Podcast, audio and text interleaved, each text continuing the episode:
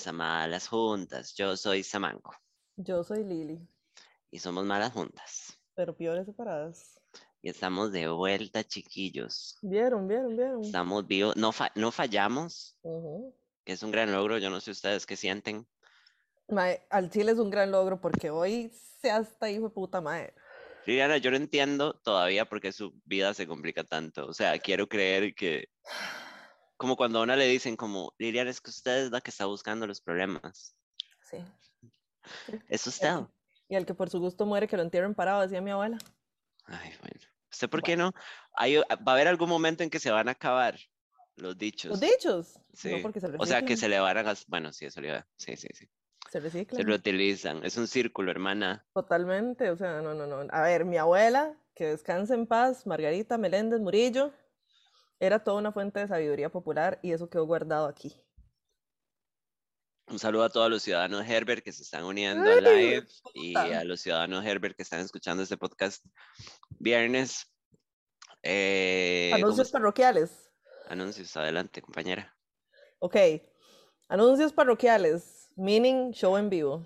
Bella. Los vamos a seguir jodiendo todas las semanas. Bueno, no, sí y no, porque Sí. la vara es esta. Hoy es jueves que estamos grabando. Ustedes, los que no están en el live, lo están escuchando viernes 30 de junio. Queda un mes más o menos para el show, pero quedan 14 entradas. Nada más. Se están vendiendo, Mae. Se están Yo juré que no se vendiendo. iban a vender. Mae, a mí me daba un susto que nos llegaran literal tres personas que yo decía, bueno, ay, mae. Y vamos a tener que apretar con todos si eran tan poquitos. Exacto, exacto. Y yo todavía, o sea, todavía no estamos vacunadas al 100%. ¡Ya estoy vacunada! Bueno, Liliana, espérese. Bueno, yo ahorita les digo. Yo ahorita les cuento la odisea de burbujas. Sí, rajado. Bueno, la cuestión es que el aforo, como ya habíamos dicho, son 47 personas. Ese es el aforo máximo. Ujú. Este, ya se han vendido 33 entradas a este momento. Eh, nos quedan 14 entradas. Entonces, ya hay gente que ha dicho como, ay, ojalá se pueda, ojalá, no, ojalá no se vayan todavía. Yo siento que hay bastante gente que está esperando a que paguen mañana. O sea, mañana para los de live, hoy para los que están escuchando en Spotify. Entonces quedan 14 entradas, eso es lo que queda. Este, si hay suficiente interés, pues hacemos otro, una segunda fecha o alguna cosa así, ¿verdad? Porque de todos modos, para estar hablando papaya lo hacemos todas las semanas. Se sabe. Ajá, entonces, un- nada más, antes de hacer el, bueno, no. Si quieren, antes de hacer el Simpe móvil, nos mandan un mensajín por Insta para ver si todavía quedan entradas. Sí. Pero, o Si no, sea, en el peor, quedan... en el peor de los casos, pues les, les devolvemos el bendito Simpe móvil, o sea, Pero vayan, güey. pero exacto, pero por favor vayan, porque a nosotros nos encantaría tener, tener el chante lleno. ¿se Sería lo mejor que nos puede pasar, exacto. ¿Quién es Hernán Jiménez? ¿Quién es Hernán Jiménez? Bueno, el va del, el va del teatro no nos tenía mucha fe de que fuéramos a llenar la vara. Porque el mae no sabe lo que es el Porque el movimiento mae cultural de los No ciudadanos. sabe los ciudadanos Herbert. Los ciudadanos Herbert. Los ciudadanos no necesitan. Exacto, es que el mae no sabe lo que son los ciudadanos Herbert. Pero bueno, Estoy muy No, feliz. no Estoy contaba con súper ustedes. emocionada. Ya quiero que sea. eh, como, no- como vieron, estamos rifando cortesía de eh, Fed, Pet Lovers. Fed Lovers R. que ujú, Ahorita les voy a contar también mi experiencia con la tienda. No, no patrocinada la experiencia, pero nos están patrocinando un Ajá. succionador del tipo Cliptory. Sí, la vara es que este, la, la dueña, me imagino, de Pet Lovers, es una cuestión chistosísima porque fue compañera mía del cole hace sopo 200 años, porque yo estoy viejita, sorry Angie, pero ahí sí yo estoy viejita, vos también, ¿verdad? Y no, me escribió y me pone, vi que van a hacerme las juntas en vivo, yo les quiero, eh, le- les queremos patrocinar un vibrador para que lo rifen entre los asistentes al evento y yo casi me muero. Cuando me recuperé del soponcio le conté a Samantha y casi nos da un yello a las dos juntas, ¿verdad? Hardcore. O sea, es el primer patrocinador ever. Nunca en la vida pensamos que fuéramos a tener un patrocinador y salió. Y estamos súper felices en porque Call presentó Girls un vibrador. tuvimos una chica que nos mandó unas buenas productinas. Sí, sí es cierto, productinas naturales, Good times. I really like that. artesanales, ajá. Pero bueno, Pues la cuestión es que entonces vamos a regalar un vibrador. Ella me mandó una foto de- de- del vibrador que resultó ser un succionador del tipo Cliptory. Muy tuanis. Pero entonces yo dije, bueno, ahí sí está muy chiva, pero también nosotras hablamos mucho de los, de los hombres cis que nos, que nos No, escuchan. ¿cuál hombre ¿verdad? cis? Yo no tengo vagina. Exacto, y hasta eso. Era- Entonces yo dije, Samantha, ¿qué?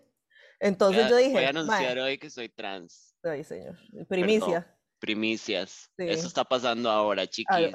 aquí y ahora. Y entonces yo dije, mae, la verdad es que sería tuanis también regalar algo para la gente que tiene pene. Entonces hablé con, con la mae y también nos van a patrocinar un estimulador prostático. ¿Qué? Para que se toquen el botano. ¿Qué? Para que aprendan a meterse cosas en el culo, chiquillos. El chicloso. el nude. Qué asco, mae. El nudo mortadela. Que he dicho más hijo de putamente asqueroso, mae. Sí, entonces van a haber dos refinas. va a haber dos. Ajá. Porque no los podemos, no podemos dejar a la gente que tiene pene por fuera. Si tienen, si tienen un emprendimiento, y yo, y yo apuntándome todos los números, eh, si tienen algún Todos. emprendimiento y quieren patrocinar y, y rifa, o sea, o quieren que nos pongamos un sombrero de su marca, nos pueden mandar un sombrero de su marca. Rajado, rajado, rajado, rajado. Entonces, estamos súper felices con toda esta cuestión, porque aparte de irnos a ver el tarro, pueden salir con un juguetico En el orto. en el hortensio o en el clíptori, muy bonito. Ah, Sí, el coso de próstata está muy chiva. Yo quería contar, Mae, que Fed Lovers a mí me parece una gran tienda eh, porque yo la he usado por mi lado. No, Voy a ¿en hacer un pequeño comercial. Sí, yo ahí me compré el, el enema. Se llama enema cuando es Ajá, ajá. reutilizable. El- Bueno, el- la, la, la bombita de lavado del tipo culo. Ajá, exacto. Y hace poquito, yo, yo había contado en este programa que hay un señor que me regala ropa interior. ¿Sí? ¿Era él? No, Ah, yo. el señor de ropa interior Ujú. me, me ofreció comprar algo nuevo. Nótese que Ujú. yo no estoy teniendo relaciones sexuales con este señor, ni siquiera Ni sexteo con este sexting, señor. nada. Ajá, nada. nada, nada, nada. Ese madre no ha visto nada que alguien en Instagram no haya visto de mi cuerpo. Bueno, Y por una estupidez que yo hice, que le di el número equivocado de depósito, porque me iba a regalar primero una cosa y después otra, ajá. eh, no, di- le hice el depósito Fed Lovers. Entonces me compré un Vibrano 4000. No Entonces me compré un jodas. aparato, como un plug, como ahí para el punto de la amistad. Eh, mae, Amistades, amigo. precio super tuanis, Ujú, legit, de ujú. marca super linda, mae, lo tengo arriba. Pero bueno, viene en una caja de iPhone básicamente y mae, me lo vinieron a dejar el día que lo compré. Imagínate, más rápido en ningún lado. Sí, son una tienda muy legit, mae, son muy rápidos, son muy fair, este, todo viene con garantía, hacen unas buenas promos, todo lo que ustedes se puedan meter en el orto, ellos lo venden. Ajá, exacto. eh, entonces, por experiencia, por experiencia propia. Eh, ahí me acaba de súper, llegar un simpe móvil. Otra entradita. móvil, Bueno, una sí. bendición. Cualquier cosa, el perfil de FetLovers es FetLovers-CR en Insta. Este, entonces, sí, nos están patrocinando, entonces, otra, otro incentivo para que vayan, aparte de vernos el tarrico, ¿verdad? Sí, Este, el succionador está muy lindo. Ahí en el perfil de nosotras está la foto. La otra semana ponemos la fotito del estimulador prostático. que está muy futurista.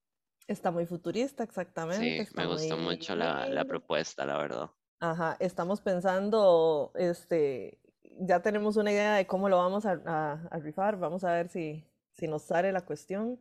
Ujú, Y entonces, bueno, como ya casi se venden las entradas, lo que nos queda es lo de la merch. ah, sí. También. Lo que nos queda es ver lo de la merch. A Sí. ver qué hacemos con eso. Pero bueno, eso di, supongo que en las próximas semanas van a haber unas buenas noticias por si quieren unos buenos looks. Ujú, ujú, ujú, ujú.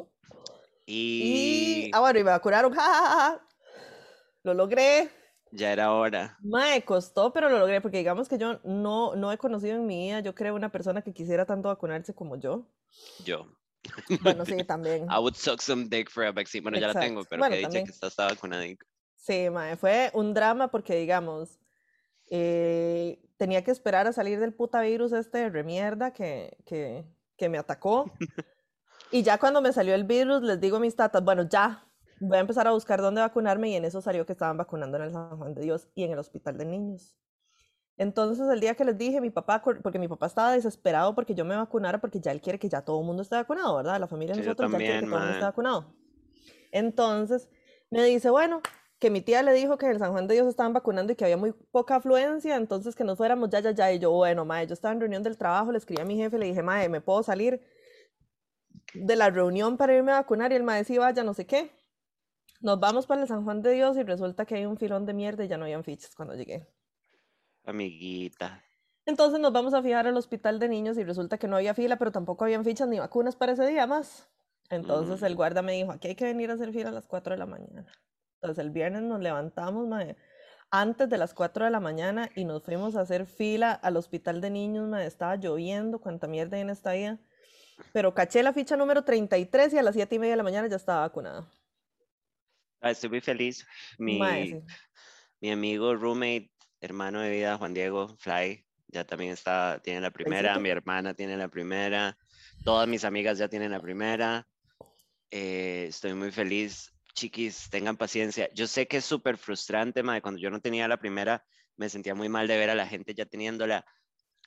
Qué guasón, pero... Número uno, tengan paciencia, pero también número dos, dimuévanse, mae. O sea, ahí vi que están vacunando en la UIA, lleguen Ujú. turbo temprano. Mae, en la Eh, UIA está súper. Porque, bueno, ya en todos los vacunatorios están vacunando gente mayor de 20, ya. Ajá. Ya el, la- el Ministerio de Salud y, y- y Presidencia anunció que ya este, la afluencia de mayores de 30 está bajando, entonces ya ahora es de 20 para arriba en cualquier vacunatorio donde lleguen. No en todos están vacunando de cualquier parte del país, pero por ejemplo en la UIA están vacunando, son mil vacunas por día. Ujú. Este, una de, de- de- de mis amigas más queridas fue ayer, si no me equivoco, este, a la UIA como a las 11 de la mañana, una hora así, y, y pescó vacuna. A pesar de que llegó a esa hora, pescó vacuna súper bien. Sí. En la UIA tienen un autovac, entonces si tienen carro, no tienen ni que bajarse del carro, pueden llegar a hacer fila en carro y en el mismo carro los vacunan. Vayan temprano y van a ver que los van a vacunar y esto va Ujú. avanzando. Yo sé que está la variante, yo sé, pero esto es lo más primordial, que no se me muera nadie.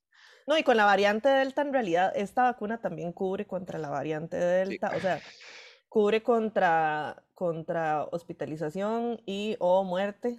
Entonces, la variante Delta puede que todavía les dé síntomas, digamos, si se les, si se les llega a pegar, puede que todavía les dé síntomas, pero nada grave.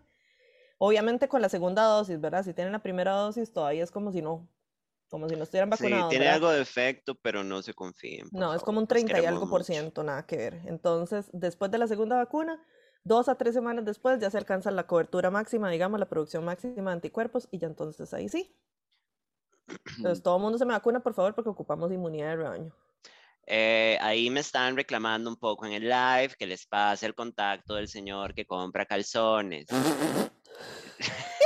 La Pampa quiere saber, Mae, es un contacto muy especial, es un buen señor que le caigo bien y le gusto y me compra cositas. Entonces ya Sí. tengo un jueguito de lencería y un Vibrano 8000 que básicamente aquí me cos- costó 29 mil colones y el señor me lo compró. Súper. Eh, de nuestro patrocinador, Fedlo, no mentira. Em, y di nada, me quedó pendiente de comprarme otra, otro liguerito. ¡Puta! Pero bueno, eso está pasando ahora, chiquis. Eh, no puedo compartir al señor, es un privilegio. Lo siento, chiquis, yo nunca había tenido esta validación falsa. Yo me la merezco. Sí, Yo soy una minoría. sí, la verdad sí. Este, mm, mm, mm, mm. tengo Mm, algo mm, importante. Eh, y que- quiero que empecemos a hacer esto, si se puede, una tradición de este programa, que A es ver. oler perico en vivo. No, mentira. ujú. Eh, viene siendo los cumpleaños del día. Ah, sí. Entonces, si cumplen una semana o el día del live, mae, mándenos un mensaje y nosotros les mandamos un feliz cumpleaños. Y hoy, eh, Jimena, que creo que se conectó ahorita, Jimena, feliz cumpleaños, mi amor. Y a. Marcia, que también nos escucha. ¡Feliz amamos mucho. cumpleaños! ¡Feliz cumpleaños! ¡Ay, qué lindo! Rajao, qué buen ride. Qué lindo cumplir años. y ser. No, pero bueno. Yo tengo no, porque yo ya estoy muy viejita. 73. Sí. Yo ya estoy muy viejita, entonces ya me da pereza cumplir años, pero feliz cumpleaños, bebeses. Sí, Mae, sí, gracias por escuchar el programa y por meter a la gente en la secta también. Acuérdense importante. mandarnos sus, sus solicitudes de deseos de cumpleaños y nosotras les cantamos. Y una chica me escribió Ajá. que ya tiene entrada, compró dos entradas y ahí nos dijeron el miércoles, bueno, eh, avisarnos el próximo para que sea el día siguiente, pero mandanos un mensajico y te cantamos, bueno, no cantamos, pero te cumpleaños. Feliz Sí, sí, Jimena, te amamos, chiqui. Ay, ve, ahí está bebés. también. Ay, qué 30. lindo. Amiga, bienvenida. Ay. Ustedes que van llegando a los 30 y yo que ya voy de salida. Diana, basta. Mae, qué buen ride. Ah, bueno, una chica me dijo que cumple años del día del evento y va a celebrar ahí. ¿Qué? Sí, Una bendición. entonces ese día le vamos a cantar cumpleaños. Entonces, si cumpleaños ese día, nos pueden avisar y los, los incluimos para cantar en vivo. Mae, una cosa muy tuanis es que si todo sale bien, mi hijo Gabriel eh, va a hacer Sí. El sonido, entonces vamos Ujú. a poder tener participaciones del tipo público el día del evento. Entonces, si no les da vergüenza, van a poder participar y van a salir en el programa. Oiga, no me ha llegado correo de confirmación. Mae, sí, no, no les ha llegado el correo de confirmación por una razón. Porque yo Liliana. soy necia. Porque yo soy necia e intensa, entonces estoy haciendo unas cositas para mandarles en el correo un, un archivito que es como una entradita para que lo enseñen en la puerta, pero tengo que irlo haciendo de uno en uno porque lo estoy haciendo en Canva, entonces tienen que tenerme Si paciencia. ya llenaron el formulario y Ya la tienen. Todavía quedan entradas, entonces no se preocupen, ya tienen su entrada, Sí, todavía hay de sobra, ajá. entonces todo bien. Bueno, Bueno. eh, muy feliz, estoy muy feliz. Ay, sí, mae, yo estoy realizada con esta cuestión. Está saliendo Em, mucho mejor de lo que pensábamos. Total, yo estoy súper feliz, a pesar de mis uñas de piedrera el día de hoy. Bueno, No, es porque ayer tuve chivo y me arranqué estas uñas Sí. tocando guitarra. bueno. Is she a woman? Eh, bueno, y entonces empezamos con las noticias del día de hoy. Ajá. Eh, noticia de última hora. Eh, Brian Toruño, Bran- Brian, Brandon Toruño Brandon. nos lo mandó un oyente.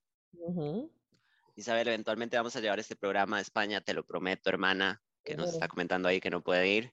Por vos, Sí. vamos a ir a pichasear a la madre también. Este, Sí, de puta, mm, ¿quién piensa que es? em, Brandon Toruño publicó hace unas horas, unos minutos, no sé, nos lo No, mandó fue un como oyente. ocho, co- fue como hace como ocho horas. Ok, y un saludo al oyente que nos lo mandó, porque yo no me había dado cuenta. Publicó que es gay en historias de Instagram. Estuvimos Ujú. haciendo un poco de investigación. A mí me parece que a Brandito le hackearon el Instagram porque el anuncio está bien idiota. Sí. O sea, está hecho como un poco, parece honesto y me parece muy bien planeado de la gente del mal, Sí. pero, porque ma, igual, vuelvo a la misma narrativa, es un idiota, pero ¿por qué le hacen la vida una mierda? Eh, No es necesario. eh. Este mm, puso que es gay, que va a haber un Patreon en OnlyFans y que se esperen. Ya todo le vimos la riata. Soberano pedazo, me van a Eso sí, disculpar por traer eso esto a la sí. mesa otra vez, por poner el pene de Brandon Toruño en la mesa otra vez. Nadie vio violar su privacidad, pero ya le vimos el chongo. Sí, lo vimos. Eh, ¿Qué está pasando? ¿Por qué Brandon se anuncia gay? A mí me parece que le hackearon el Instagram. ¿Cuáles son, ¿cuáles son sus observaciones, Liliana? Sé. Mae, yo siento que una de dos va a pasar aquí. O el Mae, al Chile lo hackearon. Porque digamos, el primer story literal dice, me declaro abiertamente homosexual, ya no lo voy a esconder más. Hace 13 horas con un hashtag gay pride. Eso suena como una broma carepicha de alguien. O sea, Totalmente, o sea, suena como cuando, tuanis, pero sí, suena sí, como alguien más bien medi- medianamente homofóbico, como queriendo joderlo. suena como cuando uno en el brete dejaba el Facebook bloqueado en la compu y se levantaba sin bloquear la computadora y le ponían Ajá. alguna hora, que a mí me Me lo hacían ponía, a me cada encanta rato. comer culo, y ahora es así, A ajá. mí, a mí, Oscar, Oscar me, Oscar y Andrés, creo, me ponían versículos de la Biblia y varas así, y yo estoy así, ¡hueputas! Y una vez Eso se lo me, hice, me parece una, una bonita opción, una vez se lo hice, creo que fue Andrés y las tías le comentaron todas contentas, porque pensaron que el mae se había, se había convertido, había renunciado al ateísmo y Andrés como, no, no. Entonces a mí me suena como que puede haber sido algo así, mae, pero es que con Insta, porque postear, eh, creo que no es posible postear stories desde una compu, tendría que ser el celular. Sí, Entonces no sé, no sé si al mae lo hackearon, le hackearon la cuenta o el mae lo posteó y después se va a arrepentir y va a decir, no, es que me hackearon. estamos de acuerdo, porque ustedes saben, ciudadanos Herbert, que nosotros también somos comentaristas eh, políticas. Por Ya habíamos supuesto. discutido y habíamos llegado a la conclusión de la- que la carrera, la- el intento de carrera política de Brandon Toruño se murió, Murió. con, Murió. te- o sea, la, el grave thing se lo puso lo de la foto de la riata. Sí, ya, adiós, ya. Ya Eso fue la terminó. última, la, esa fue Entonces- la lápida. A mí me parece como, bueno, Brandon, si tal vez tenés que renunciar a tus sueños de política, porque, o sea, no vamos a tapar el sol con un dedo, política es política, esto te Exacto. cancela, estamos en Costa Rica, Y más, y más si, si la carrera política la está tratando de hacer con liberación. ya. A ver. Em, igual no sé cómo se siente el Frente Amplio con las fotos de penes, pero No, no. eh, entonces yo diría, di, está bien, ya el aceptó que se le murió la pajarita y que tiene que seguir con su vida. MAE, se sabe o siempre, o sea, siempre ha existido el chisme y parece que el MAE es gay Ajá, siempre, desde o hace mucho bisexual. tiempo. I don't know, whatever you put in your mouth, pero este, entonces yo diría, di, sí, está bien, salga. Good times, ¿sabe? Di, está Sí. bien, bien por usted, mae. O sea, Sí, si es sí. gay, salga y viva y culé tranquilo. Pero a mí esto me suena a hackeos.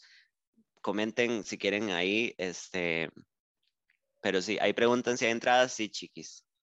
Sí, sí, sí, sí. Dice, por cierto, para que vean cómo las quiero, madrecitas. Yo cada vez que hay live me hago unas buenas papas bravas para verlas y disfrutar el live. Mi amor. Muy bien, muy Bueno, pero manden las papas. ¿Cómo está esto? De que Sí, sí, que eso papitas, yo no he visto. Yo hice papas hoy en la freidora de aire, porque tengo 72 años. Bueno, bueno, bueno, bueno. Una persona del tipo pensionada. Ujú, mm. Pues sí, va, esto de Brando Torullo, yo sinceramente no sé, o sea, el va como que posteó la primera, el primer story hace 13 horas y la segunda que hablaba de lo del Patreon y OnlyFans, 5 horas después. Y el Mm, Mae como que a- puso, sí, y el Mae como que puso un story ahí de más información pronto. Ajá. Y yo, mm, ok, pero no sé, mae, siento como, es que mae, este mae es lo que, lo que, lo que se conoce como un grifter, que gente que se agarra de alguna vara para tratar de hacer plata, mae, y, y, y entonces di, el mae trató de meterse en política, ya no lo logró, entonces ahora pues probablemente está viendo cómo hace para hacer li- e- este, limonada con los limones que la vida le dio. Sí, sí, sí. Sí, get that no money, la verdad. People want to dick. Aquí recién vacunada con dolor de brazo, pero jamás perdiéndome el programa. Bueno, listo, Muy las amo. Y un bien. saludo al compañero que se acaba de unir, mi amor. Eh, sí, yo no sé. Eh, mi conclusión de analista política es que esto fue un hackeo.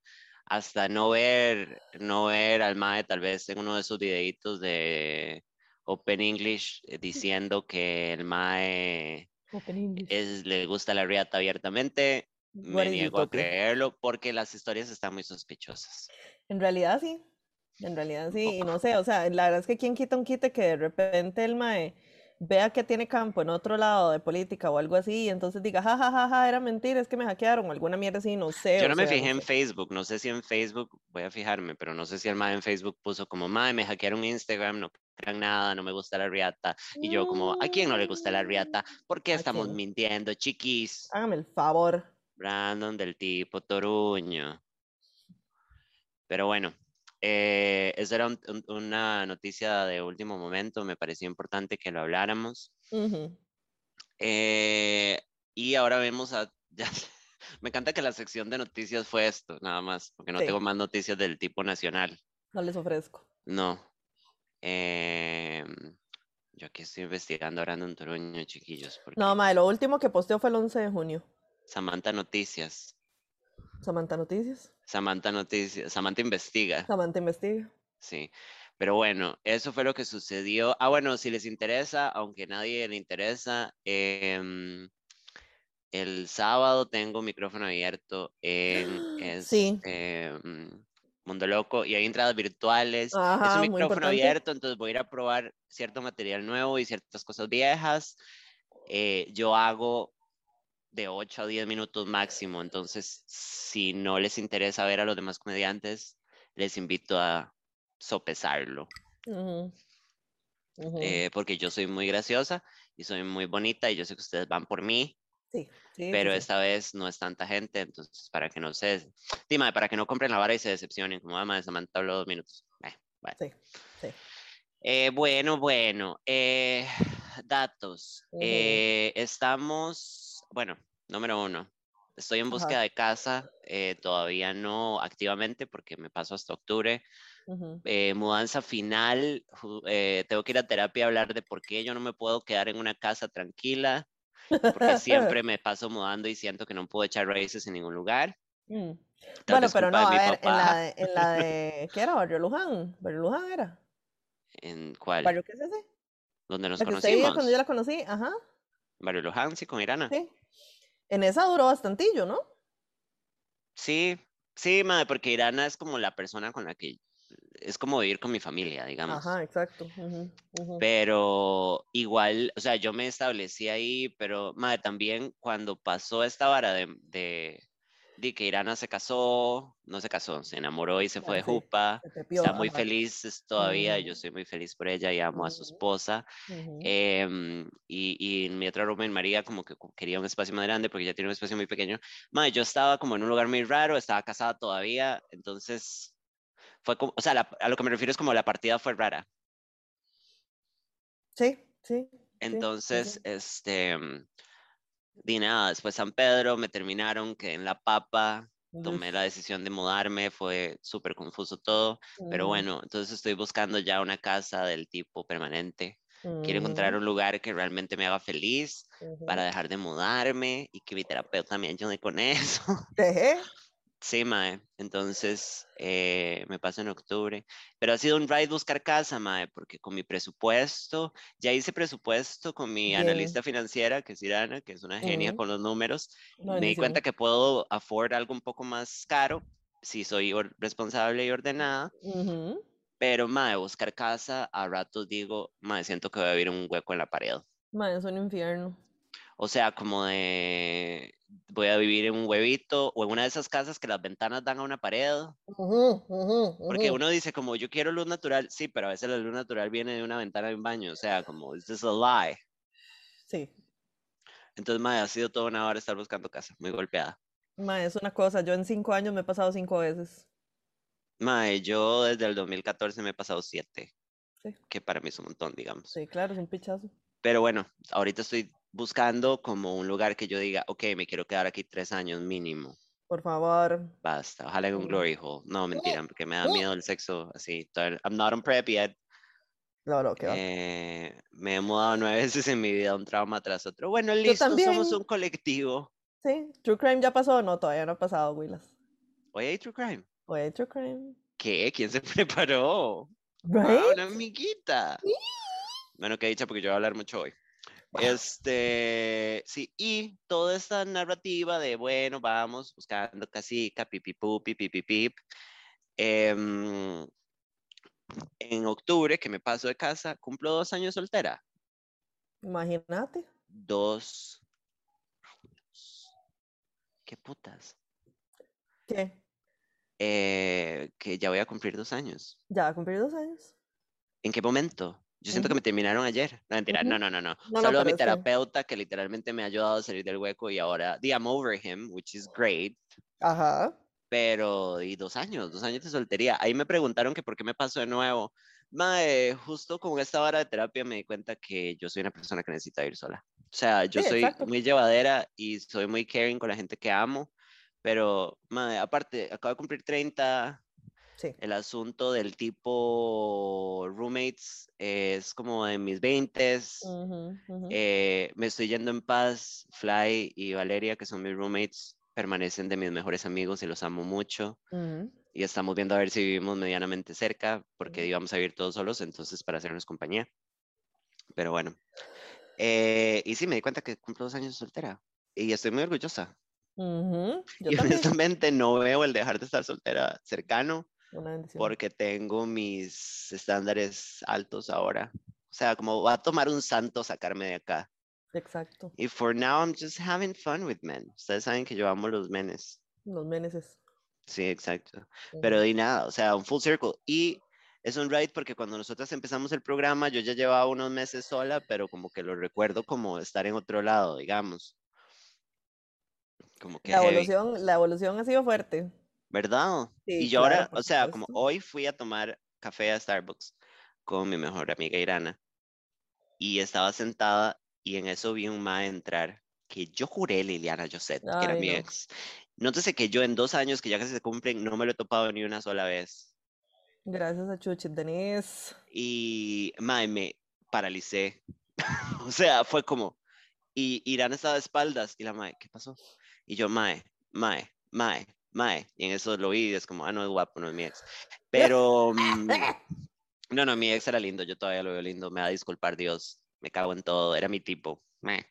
Eh, Pero me asusté sí. y dije, mae, no ha pasado y estoy muy bien y estoy muy orgullosa de mí, de todo lo Sí. que ha avanzado y deberíamos hacer un, un especial de dos años. Uy, no sé qué día cae, el día exacto en que me rompieron el corazón. Espérese para fijarme. No, pero en retrospectiva, ahorita ya como una sobreviviente, ese hombre me salvó a mí de... Salen, fue un domingo. ¿Podemos hacer un especial de domingo? 24 de octubre. Eh, Mentira, creo que fue el 19. Bueno, listo, ya ni me acuerdo. Bue- yo creo que sí. Fue- no, Un un año 19. bisiesto en medio, Fue 19. fue el 2020. Sí, tiene que haber sido 19, Ok, sí. porque este El- año cae martes. Sí, yo creo que sí. Bueno, el 19 hay especial eh, de dos años de soltería de Samantha. Pero em, ese mae me salvó a mí, terminándome. Me salvó de estar con un mae que yo consideraba mediocre, nada más que lo quería Sí. mucho. Y él Sí, me quería mucho también. Eh, pero bueno, listo. Ya, ya terminé la parte solemne del programa. Bueno, Eh, estoy buscando clases del tipo pole dance. Ahora, yo sé que mis próximos comentarios me van a buscar un problema con el Bueno. colectivo pole dance, bueno, pero póngame atención. No, no, nada más que hoy puse en mis historias que si alguien sabía de quién podía darme clases de pole dance, pero yo quiero llevar clases de pole dance porque vi una conocida que va a fucking Escazú, Ajá, que hacen clases de pole dance en before or during or after Switzerland. A mí me terminaron antes de Suiza. antes, fue antes. Ujú, ajá. Y después fui a que el estúpido ese me tratara como un zapato. Ay, No era mi ex, era otro estúpido Ujú, circuncidado. Este, mm, ujú. y yo quiero estar en clases del tipo pole dance porque vi que una amiga hace pole dance en zapatos del tipo transparente. Ah, sí. Entonces yo quiero llevar clases de pole dance, pero siendo una putera. O sea, como, como de esa vara de que es como empowering y como de, obviamente, aprender el arte y la vara, pero que Ujú. sea kind of sexy, kind of fun, porque a mí este asunto de cuando se vuelve un yoga volador, me, no va conmigo. Ustedes saben. Sí, sí, sí. Ya me hablaron de área pole dance, estoy haciendo una buena investigación. Muy bien, muy bien. Em, quiero hacerlo como to have fun, obviamente para hacer ejercicio, quiero ser fuerte, Ujú. quiero poder hacer eh, 360s y todo lo que ustedes hacen porque soy súper admiradora de ustedes, Mae, rajado. pero la experiencia que yo quiero es un poco de fantasy, De porque ustedes saben, sí, mae, o sea, ustedes saben que yo no soy una persona del tipo solemne. Entonces, hay chicas que lo ven como fitness y como... mm, Deporte. una- no, es un arte. Sí, Mm. exacto. Es un arte. No, y también es un deporte, porque, ma, estas madres literalmente a puñetazos. Creo que hay unas chicas conec- conectadas que yo conozco que hacen. Estas madres son unas pichudas y me pueden cerrar a Claro, mí a rajado. puñetazos cualquier día. Hands down. Sí. Pero em, yo no quiero eso, porque a mí eso me, me, me hace sentir raro. Entonces, yo quiero una buena experiencia del tipo putera. Y sé que hay Ajá. chicas que dan clases en zapatos altos y eso mucho como, vuélvase pichuda, pero también viejo. Exacto, exacto. Y una madre me escribió y me dijo que hay mucho tabú con eso, como que hay muchas chicas que rechazan lo de Que rechazan esa parte, ajá. Ajá, que di, a mí me parece un poco mal right, pero bueno, Sí. no es mi colectivo, no quiero que me ataque el colectivo pole dance, las amo mucho, soy muy fan, Mm, pero mm, entonces este, estoy buscando, este, pregunta en el panterito, mae, ojalá, ojalá, mm. Ojalá. Ojalá, si estuviera un poquito más hegemónica tal vez me mentiría, pero mm, En el no avioncito. porque, no, pero es que hay que culear, pero sí, mae, estoy muy interesada, como quiero totalmente como be sexy, ¿sabe? Yes, yes, yes. Que yo sé que es una categoría aparte. Ajá. Entonces, este, di, vamos a ver cómo me va. Si alguien conoce a alguien, porque me mandaron referencias, pero nadie me logró definir, aparte de este que está en Escazú, donde sea como chicas, entrenamos en tacones y es mucho como, ¿sabe? Como, eso es muy Mm. 2000 como get in contact with your sexy woman. Eso es lo que yo quiero. Co- Soy una tía, soy una tía de 62 años que se dio Sí, cuenta que no siente nada y que se quiere sentir algo. Exacto. Salud. Exacto. Mm. Entonces, bueno, ese tema. Muy bien. Eh, ok. ¿Quiere un tema personal o un tema de pop culture? Ahí, ahí, ahí, démosle al personal. Ok, bueno. Saquen las, saquen los, este, los, los. Kleenex, No, no, no, no, no, va a ser triste. Bueno, ustedes saben que hace como dos semanas, si no me equivoco, tres, yo tuve una semana en donde tuve dos dates, Ajá. En donde me sacaron en unas buenas datecinas, que ujú, terminaron en coito eh, después, ujú, pero, pero di, fueron dates. Y en ese Ajá. momento fue como Tuanis, a pesar de Ujú. que el gringo terminó siendo un idiota que les conté la semana pasada. Ajá. Pero, mae, con los días la vara nada más me ha despichado el cerebro.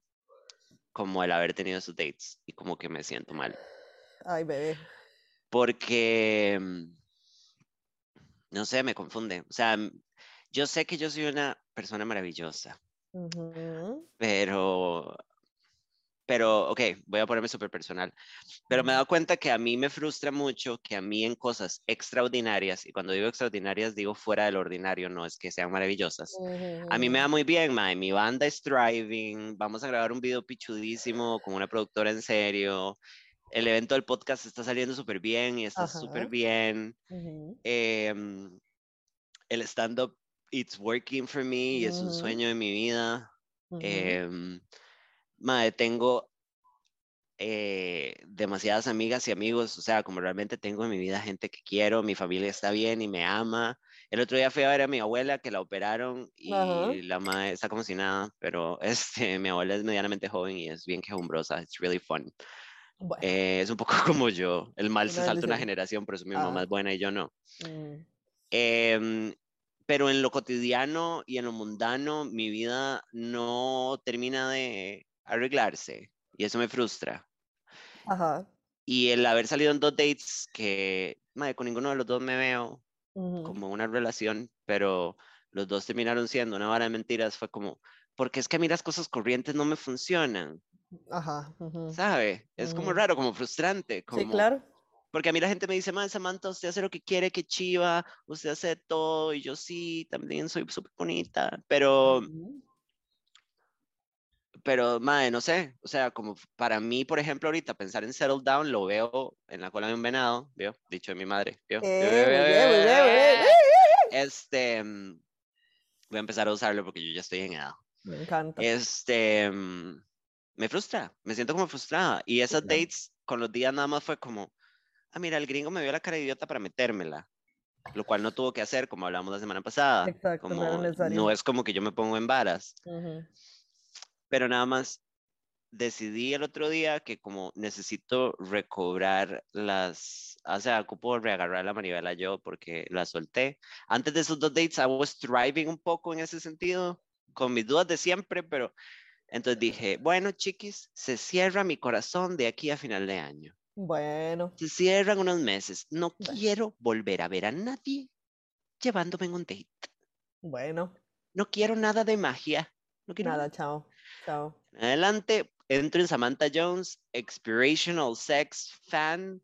Bueno, My, if I interact with men de manera íntima es por coger y nada más. y chao. Ajá. No me jodan. Exacto. Lo que también me lleva a que en este mismo viaje eh, astral que tuve de depresión, ahí pusieron un mensaje, es muy cansado que le quieran ver la cara a una, es algo totalmente innecesario. Agreed. Totalmente. Más cuando totalmente. una es tan abierta y tan directa, mae. Mae, sí, Fuera es que que yo soy como, ¿Con qué "Mi, mi, mi, necesidad? mi". Ajá, y que la gente dijera, oh, tengo que engañarla. Em, decidí que voy a cortar a mi fijo. ¿Usted se acuerda de es mi fijo? Sí, sí, Sí, sabe. sí, sí, sí. Porque últimamente las cosas se han estado complicando mucho el tipo logística. Ujú, ujú, Y ujú. dije, este, Samantha Betty Salas, el amor no es para mí. Mae, literalmente soy Bueno, Betty la fea, Beatriz Pinzón, Beatriz sufriendo Pinzón. los golpes de la vida. Em, mae, como que se ha complicado mucho y yo estoy muy pendiente porque él es el que me proporciona la parte íntima. Y dije, mae, esto es como muy poco consecuente y como constante y yo no puedo estar pendiente de un señor. Ujú. Bueno, no es un señor, es ligeramente mayor que yo, pero no es un señor.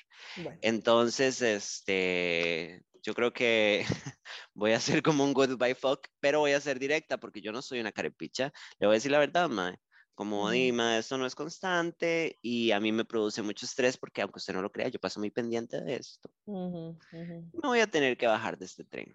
Sí. Ahora, lo que nos deja en una situación del tipo, solo me queda el ex convicto, Y quieto. con el que ya volví a tener una interacción, por cierto. Oh, wow. Sí, muy bien. Después de lo que contó la semana pasada, ¿Qué fue lo que conté la semana pasada? ¿Qué que detalles hubo- di? que hubo sexo del tipo ex convicto. Ah, sí, bueno, sí, el viernes siguiente, el viernes pasado, cogí... Juaz, otra vez. Bueno, bueno. Y él es complicado, pero no tanto. Entonces, este, y es un, es un gran tipo en ese sentido y es, es muy tuanis. Ay, pero entre sí, menos mae. complicado, mejor. Y no me malinterpreten, no se preocupen por mí. O sea, yo sé que es el hecho de decir que voy a cerrar el Cora por el resto del año suena muy triste, pero en realidad es una estrategia de control. O sea, lo estoy haciendo como consciente y no resentida. Ujú, Nada ujú. más es, necesito cuidarme el Cora. Nosotras siempre los hemos Siempre, mandado a siempre, cuidarse el exacto. Cora. Ujú, ujú. Bueno, esta soy yo ejerciendo. Agarrando para su saco. Sí, mae, y ya, y tal vez después reabro y no sé, y tal vez ya diga, "Ah, bueno, estoy lista para empezar a cazar un marido. I don't know. Ah, no. I don't know what's gonna happen. Ahí veremos. Ahí Sí, veremos. exacto. Cruzaremos ese puente cuando lleguemos a él. Exacto. Nos culearemos ese puente cuando tengamos que culeárnoslo. Bueno. Eh, y bueno, sí. Y el último tema que yo traigo, antes de que si usted quiere entre en lo que viene siendo eh, True del tipo crime, Ujú. es que eh, estoy muy emocionado.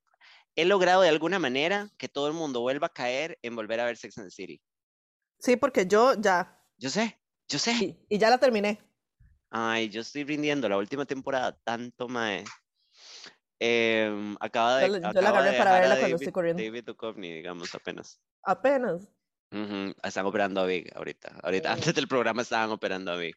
Bueno. Em, pero me hace mucha gracia porque ahora todas mis amigas ya se montaron en el tren también y es como, yo voy por tal lado. Y yo la acabo de empezar. Y yo como, todas cayeron en una buena secta. Ujú. Qué fucking gran serie. Estoy muy emocionada por el remake. No emocionada por la cara de Christine Davis. Sabemos que Samantha va a hacer falta, Sí. pero bueno. Sí, yo igual lo voy a ver, pero sí me va a hacer mucha falta Samantha. Di obvio, porque la madre era un pilar y aparte es uno de los personajes con el character arc más interesante Exacto. y que tiene como un vínculo más tones con Carrie, Ujú. que rajado, que se odiaban. Bueno, Mae, sí, o que sea- Kim Cattrall la superó. Estoy segura que se odiaban mutuamente, solo Por que supuesto, Jessica fijo. Parker es toda politically Es más y diplomática, cuando- Ajá, y ahora es como, ay, no entiendo qué pasó. Y es como, mae, a una no la odian tanto por vara. Bu- Exacto, no me joda. Y apunten No eso, me jodas. chiquis. Exacto. Sí, mae, a mí algo que me enfureció muchísimo fue que salieron fotos de las maes de on set grabando, ¿verdad? O sea, de, de, de- Ujú. de las tres que quedan. Y obviamente no faltó el hijo de puta que salió y fueron un montón que, ay, ¿cómo se ven hechas mierda? De encima, tienen 50 y picha años, ¿querés que se sigan viendo de 30 y Ujú. resto? Un tema que la gente que no es tan fan necia como yo, porque yo soy la, la representante número uno del club oficial de Sex and City, Ajá. es que en Sex and City estas maes no están en sus 20 En No. Sex and City es sobre las chicas en. Hola, bebé. En, tengo un perro en la casa. Eh, las chicas en sus, tre- en sus 30 Sí, de hecho las maes al final tienen como la edad mía. Si no me equivoco, Carrie termina la serie con 38 años, según los cálculos. En las películas, bueno, ya me puse experta geek, pero las películas cagan el canon, como que devuelven a Carrie como un año. O Qué sea, como que raro, no ¿verdad? Madre, no ¿No? hicieron más que cagarla. Es como el spin-off de The Carrie Diaries, que cambian el backstory. Yo tampoco, y no lo vea, porque en la serie se dice que el papá de Carrie la abandonó a ella y a la mamá. Ajá, Se habla en el episodio de los Daddy Issues. Ujú. Y en la serie el papá está presente y la mamá se murió. What the fuck? O sea, como literalmente fue el tema de un capítulo.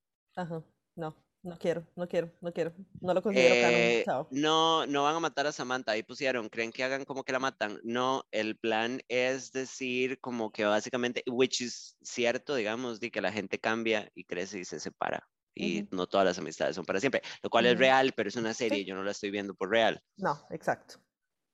Ah, y tengo un perrito acá, pero no lo puedo enseñar porque tiene la cadera operada, entonces no la puedo alzar. Ay, bebé. Sí. Pero bueno, eh, eso era todo. Sí. Listo. Sí, ya hice este ahora un episodio de Digna Hija. Eh, voy a hacer un episodio de Sex and City porque yo tengo muchísimo que decir, muchísimo, muchísimo, Ay, ¿sí? muchísimo. Sí. Eh, y si quiere pasamos a True Crime con Lilita para dejarte de hablar solo yo como una psicópata. Porque Bueno. vea, yo ya he notado, jóvenes, que ustedes quieren más a Liliana que a mí y me pueden Ay, venir a buscar. La gente la super quiere a usted porque usted es como calladita y se hace el underdog y yo sé que esto es una estrategia para ganar follows. No, es que usted es más interesante que yo. La hustler. Sí, pero la gente la superama a usted. A mí me desprecian. yo muy que habla. Si yo, si yo soy la que me cago en todo el mundo cada rato. No, yo soy muy también. Me Bueno, acabo de sí. echar a la comunidad Poldance encima. Yo creo que Bueno. yo ya me pasé en todas mis. Yo quemé todos mis puentes. Bueno, bueno, bueno. Pero bueno. True Crime con Lilita, go. ¡Woo! Bueno, las vean. Hoy vamos a hablar de una historia que yo me imagino que un montón de gente la conoce, pero igual vamos a hablar de eso, porque fue lo que se me ocurrió. ¿eh? No, porque ya lo tenía en la cabeza desde hacía tiempo y tenía mucho reto de no ser true crime y he estado muy picha y picha con el brete, mae. Entonces yo dije, bueno, si ya esto lo tenía medio pensado, démosle la verdad, ¿verdad? Entonces, vean, por favor hagan un episodio solo para hablar de Love is Blind y de los capítulos que salieron esta semana y como ¿Ya Damien dijo, salieron? ¡Sí! Bueno, Hay que pero no los verlo. veas sin mí, los vemos No, lo por vemos Zoom. juntos. Sí. Ok. Lili es la mamá de los ciudadanos y es comunista también, sí, señor. Sí, Muy qué bien. pereza Liliana, mae. La verdad, sí, yo soy un bostezo. Pero bueno, la vara es que vamos a hablar de una historia, chiquillos, que nos dice que no todos los canadienses son nice. Es una mentira. Yo vivo en Canadá, todo el mundo es nice. No, mentira. Bueno, hay unas excepciones por ahí que son bastante notorias, son pocas, pero huexas. Bueno, listo. Bueno, entonces hoy vamos a hablar de una pareja que les pusieron The Ken and Barbie Killers, los asesinos Ah. Barbie y Ken. Yeah, Paul one. Bernardo y Carla Homolka, una pareja canadiense que hizo unas cositas muy feas. Bueno, Trigger warning, porque esta vara es súper Trigger warning, la vara es. Bien hecha mierda, mae, pero bien Entonces, si hecha les pesan mierda. esas cosas, eh, no lo escuchen o retírense. No es en mal ride, la vara es No, no, pero es que la vara es fea, la vara es fea. Nosotras, perdón, siempre nos ponemos súper heavy con el true crime y nunca avisamos nada. Y cuando estamos a medio camino, yo dije, estamos hablando de chiquitos muertos y no dijimos nada. Exacto. Igual, mae, yo creo que podemos hacer como un blanket statement de que siempre que vamos a hablar de true crime, vamos a hablar de vara feas, ¿verdad? Por si acaso. Take it away, bra. Bueno, la vara es que Paul Bernardo y Carla Homolka. Eh, Paul Bernardo era de un lugar que se llama Scarborough, en Toronto. Scarborough queda en Toronto, Toronto queda en Ontario y Ontario queda en Canadá. Muy bien. Um, Ajá. Ese mae, este, nació, si no me equivoco, nació, sí, en 1964. Eh, el mae tuvo una infancia, adolescencia medio huexa, mae. Eh, cuando el mae tenía como 11 años, el papá lo acusaron de abusos sexuales. El mae abusaba de la hija, o sea, de la hermana de Paul mal parido. una vara bien güeyza. Este, la mamá, como que cuando se dio cuenta del despiche y todo, se, se, se despichó de la jupa, mae, y se fue a vivir al sótano de la choza.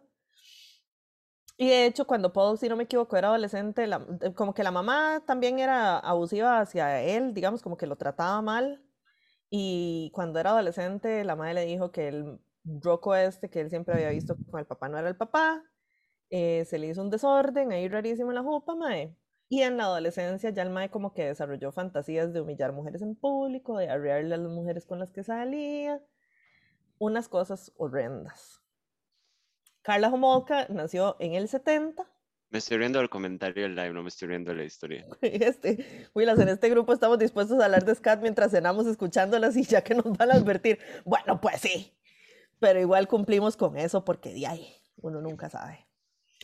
Bueno, entonces, la Huila este, era una carajilla bonitilla, ¿verdad? No sé qué, como que trabajaba en una tienda de varas de mascotas. A los, ella cuando se conocieron cuando ella tenía 17 años y el mae tenía 23. Por ahí escuché como que la mae andaba en un hotel, en una conferencia de no sé qué mierdas, y la cuestión es que se conocieron como en el restaurante del hotel, una hora así. Y como que fue lujuria a primera vista. Los maes se conocieron, la güira todavía estaba en el cole, el mae estaba estudiando contabilidad en la Universidad de Toronto, ya era un huevón, pero así un huevón. Pero bueno, se conocieron, se gustaron, el mae no, se supone que la edad de consent en Canadá son 16 años, si no me equivoco, entonces como que no era una área ilegal, pero igual guácala. Sí, no hagan eso, cochinos. Turbo guácalas, o sea, no me joda la vida. La verdad es que, bueno, se conocieron y empezaron a coger y no sé qué y no sé cuánto, y al mae le cuadraba coger con pichacitos. Y la mae, a pesar de que todavía estaba en el cole, sí, a la mae le cuadró la vara también. Entonces la madre le seguía bien el paso y como que le incentivaba a la vara y no sé qué, y entonces pues el mae le arreaba. Y la mae de ahí se fue resbalada. Digamos, para que vean, si hay un red flag en esta vida es que el mae está obsesionado con American Psycho. Básicamente era la Biblia del mae. Entonces, ¿Es en serio? Te lo juro. Eso no lo sabía. Ajá. Full circle. Ajá. Entonces ahí es donde uno dice, mae, por más que el Age of Consent sea de 16 años, una mierdosa de 17 años, no va a haber, o sea, cuesta mucho que vea los red flags, más bien todo lo contrario, a veces glamorizan y romantizan ese tipo de cosas que al final terminan siendo, bueno, horribles, ¿verdad? Como en este caso que, mira. We all did. Ajá. Entonces, bueno, a los más eventualmente les pusieron The and Barbie Killers porque se supone que eran muy lindos, no sé qué. Mae, yo vi una foto de la boda de esos madres y déjeme decirle que estaban en la pura piedra. que nadie me diga nada, pero se ven horribles los hijos de putas. La cuestión es que los de hecho, o sea, como que los medios les pusieron varios nombrecitos. Eh, a esta madre Carla le pusieron la bruja de Ontario. Sí, son feos, perdón, comercial. Gracias, gracias. Son feos. Bueno, pero para los... ¿En qué año fue, perdón? Ellos se conocieron en el 87, pero el despiche, o sea, eh, Paul Bernardo hizo las cosas que hizo como entre el 86 y el 92 y esa sí, para los estándares de los 80 tal vez. Tal vez, pero igual, ma, estaban en la pura piedra, no me joda. Pura papa. O sea, literal se veían piedreros, piedreros. Bueno, la cuestión es que a este mae también le pusieron el mote de The Scarborough Rapist, del violador de Scarborough, en realidad no se lo pusieron a él porque no se sabía que era él en un principio, pero bueno, la cuestión es que el Mae, una de las cosas que hizo fue, este, o sea, cometió varias violaciones e intentos de violación antes de conocerla a ella, o sea, el Mae empezó antes de conocerla a ella, porque a ella la conoció en el 87 y el Mae empezó con sus varas en el 86. Entonces, ¿qué era lo que hacía el MAE? El MAE lo que hacía era que se iba a las paradas de buses en la noche y se fijaba a ver si había alguna chavalita, porque siempre eran huilas jovencitas, que se bajara de un bus, la seguía, las, o sea, las seguía para la casa o las seguía a algún lugar oscuro, no sé qué, las agarraba y las violaba. Y de esas tuvo, o sea, se le asocia con entre 19 y creo que 24 violaciones e intentos de violación. El mae las amenazaba con un cuchillo, este, las obligaba a practicarle sexo oral, no sé qué, un, despiche. Ajá. Eso fue, esos fueron las, las violaciones e intentos de violación que le ganaron el apodo del violador de Scarborough. La vara es que este, casi siempre las agarraba por detrás, entonces las madres no lo oían bien.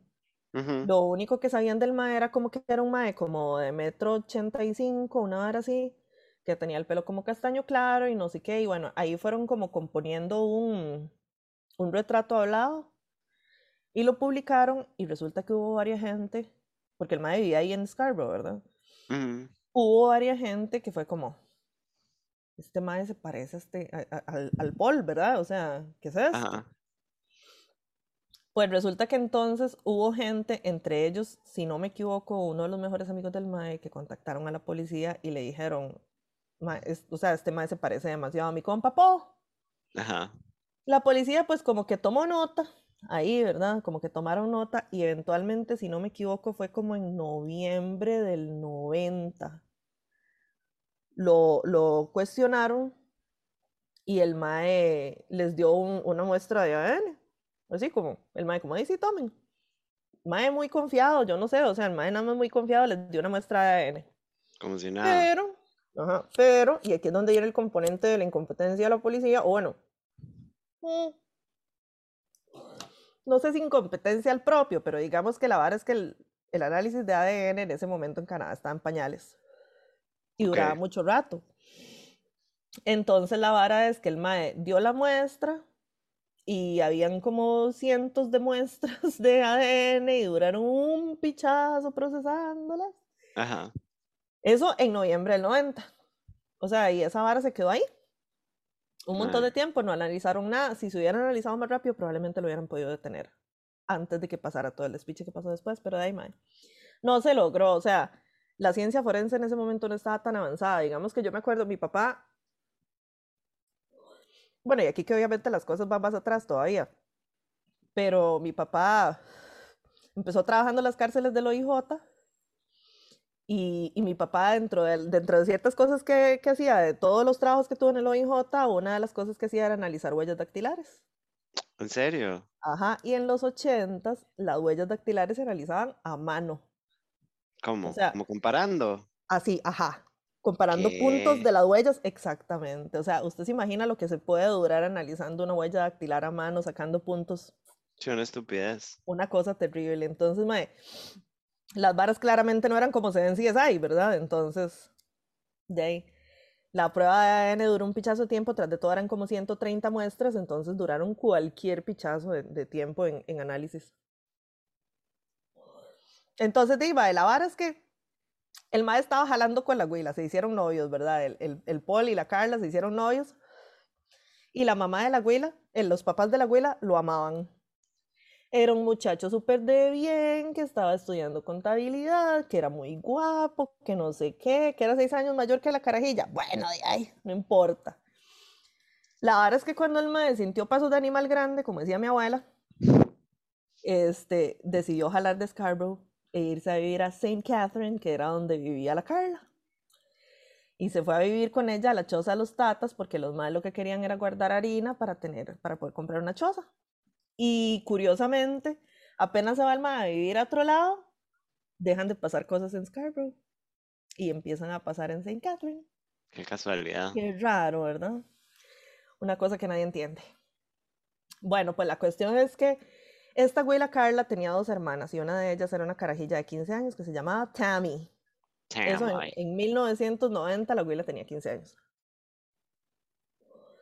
Pues la verdad es que ya ellos estaban comprometidos, este, Carly y Paul estaban comprometidos, pero el Mae le cuadraba la hermanilla, porque el Mae al chile le gustaban las carajillas, pero así, rajado carajillas, porque esa abuela tenía 15 años, como ya les dije.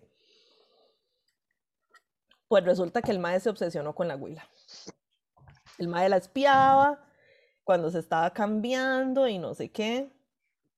Este, y, y la verdad es que el mae lo que dijo, o sea, el mae como que le dijo, le, le dijo a la, a, la, a la, Carla y esta mae, este es el problema, digamos, esto es una, una de, las, de las cosas que tiene este caso, que es, ok, ¿hasta qué punto esta mae Carla fue participante a voluntad, digamos, de todo esto y hasta qué punto fue nada más que la mae estaba metida en una relación sumamente abusiva? Pero sumamente abusiva, porque se supone que el mae este, era agresivo con ella que el mae, o sea, que pasaron como digamos de tener un componente de sadismo en sus relaciones sexuales a ya tener una relación abusiva, donde el mae le pegaba, donde el mae la trataba mal, donde un montón de cosas. La cuestión es que como que el mae, por ahí leí, en una de las cosas que leí cuando estaba investigando, que el mae en algún momento le dijo a la Carla, ¿qué hace usted si yo le digo que yo soy el violador de Scarborough? y que la mae le, que la mae como que le dijo como que eso más bien lo hacía más interesante. Ajá. Girl. Ajá. Entonces, bueno. La cuestión es que este el Mae, con ayuda de Carla, se supone que violó a la hermana. Dice, o sea, dijo él en su testimonio en el juicio que Carla lo que hizo fue echarle Valium en la salsa de un espagueti a la huila para dormirla y que el mae la pudiera violar. Jesus. Ajá, entonces el mae violó a la huila mientras Carla lo veía. Y se supone que este, la abuela se despertó en medio de toda la vara. Entonces, los maes como que habían seteado la fecha del matricidio para mediados de 1991. Ok.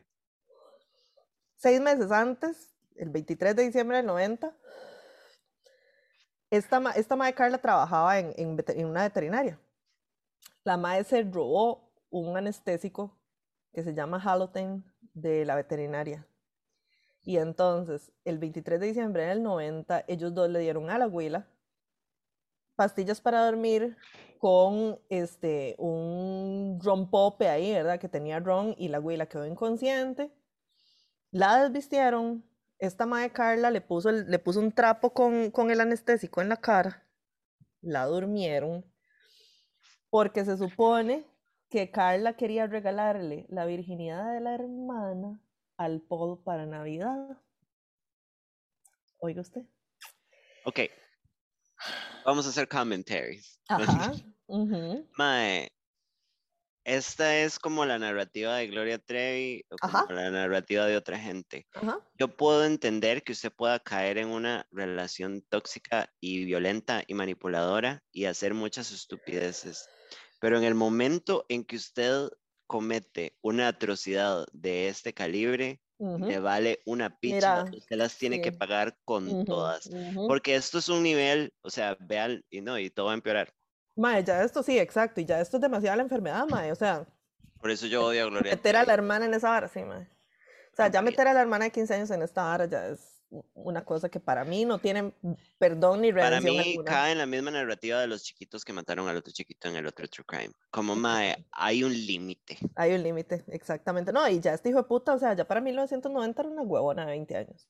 Continúe, perdón. Ya ni siquiera estamos hablando de un chiquito. O sea, estamos hablando de una huevona de 20 años. La cuestión es que, mae, y aquí es donde volvemos al componente tóxico abusivo de la relación. ¿Por qué fue que la mae quería regalarle la virginidad de la hermana al mae para Navidad? Porque el mae estaba muy decepcionado de que él no había sido el primer mae que se había culiado a la Carla. Ujú, Entonces, como cuando la conoció no era virgen, entonces la madre ya andaba viendo cómo hacía para compensarle que cuando se conocieron ya ya se la habían culeado. ¿No entiende? the fuck. Exacto. Entonces, mae, la agarran, le ponen el anestésico, o sea, la duermen con pastillas para, para dormir mezcladas con ron, le ponen el trapo con anestésico en, en la jeta a la pobre Huila y entonces la empiezan, o sea, la el, el mae la empieza a violar, grabando toda la vara, el mae la empieza a violar y después le dice, ahora sí, ahora le toca a usted. Y existe video de la mae haciéndole las varas a la hermanilla. Esta madre se tiene que morir y Exacto. quemar en el infierno. O sea, aquí no hay explicación, no hay justificación. No me interesa lo manipulada que es usted. No, no, no. A usted la podemos poner en una estaca y quemarla viva. No me interesa nada. Mae, es que yo digo, puta, manda huevo, porque, bueno, tío, uno tal vez por no estar metido en esa situación, no sé, mae, no sé hasta Mm. qué punto tiene que llegar la empatía de uno, pero, mae, a mí me dicen, bueno, o le hacemos esta mierda a su hermana, o usted se palma, di, mae, Yo hago un despiche. me Máteme, palmo o si usted sea, quiere. Sí, exacto. total. máteme, pero yo no voy a tomar parte en una hora de esas. Ujú.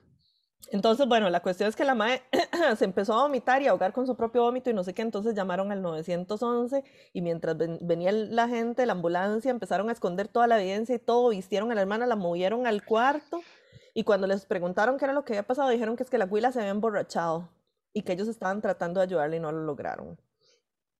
Pues se la llevan para el hospital y en el hospital se dan cuenta de que la madre tenía una quemada alrededor de la boca por el trapo con el anestésico que le habían puesto.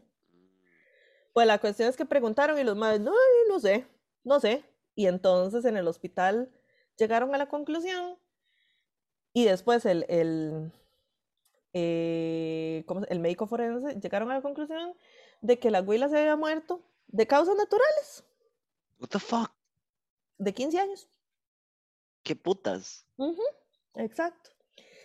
Pues resulta que mae, no contentos con lo que pasó, no, no de causas naturales, sino por un accidente, creo que fue más bien como que la madre, como que llegaron a la conclusión de que sí, la madre se había emborrachado sola y se murió ahogada con su propio vómito y aquí no ha pasado nada, a pesar de que tenía esa quemadura alrededor de la jeta que no supieron explicar, ¿verdad? Pues entonces resulta que no contentos con eso, después de que pasó todo eso, los maes se grababan cogiendo con Carla vestida con la ropa de la abuela de la finada. Ujú, ujú, ujú, ujú, Exactamente. Entonces, bueno, después, ya un, un rato después, pues se fueron, se fueron de la choza de los tatas de la mae y se fueron a vivir a una choza de ellos solos y ya todo muy bonito. Bueno, resulta que no contentos con eso, siguieron con sus mierdas, ¿verdad? Entonces, el 7 de junio del 91, la mae, esta mae Carla, trabajando en la veterinaria, digamos, había conocido a una huila que tenía 15 años y la invitó a salir. Entonces, sale la mae con la huila, ¿verdad? Se van de compras, se van a cenar, no sé qué, y entonces la mae le da a la carajilla un trago mezclado con un tranquilizante que se llama Halcyon, digamos, es el nombre comercial.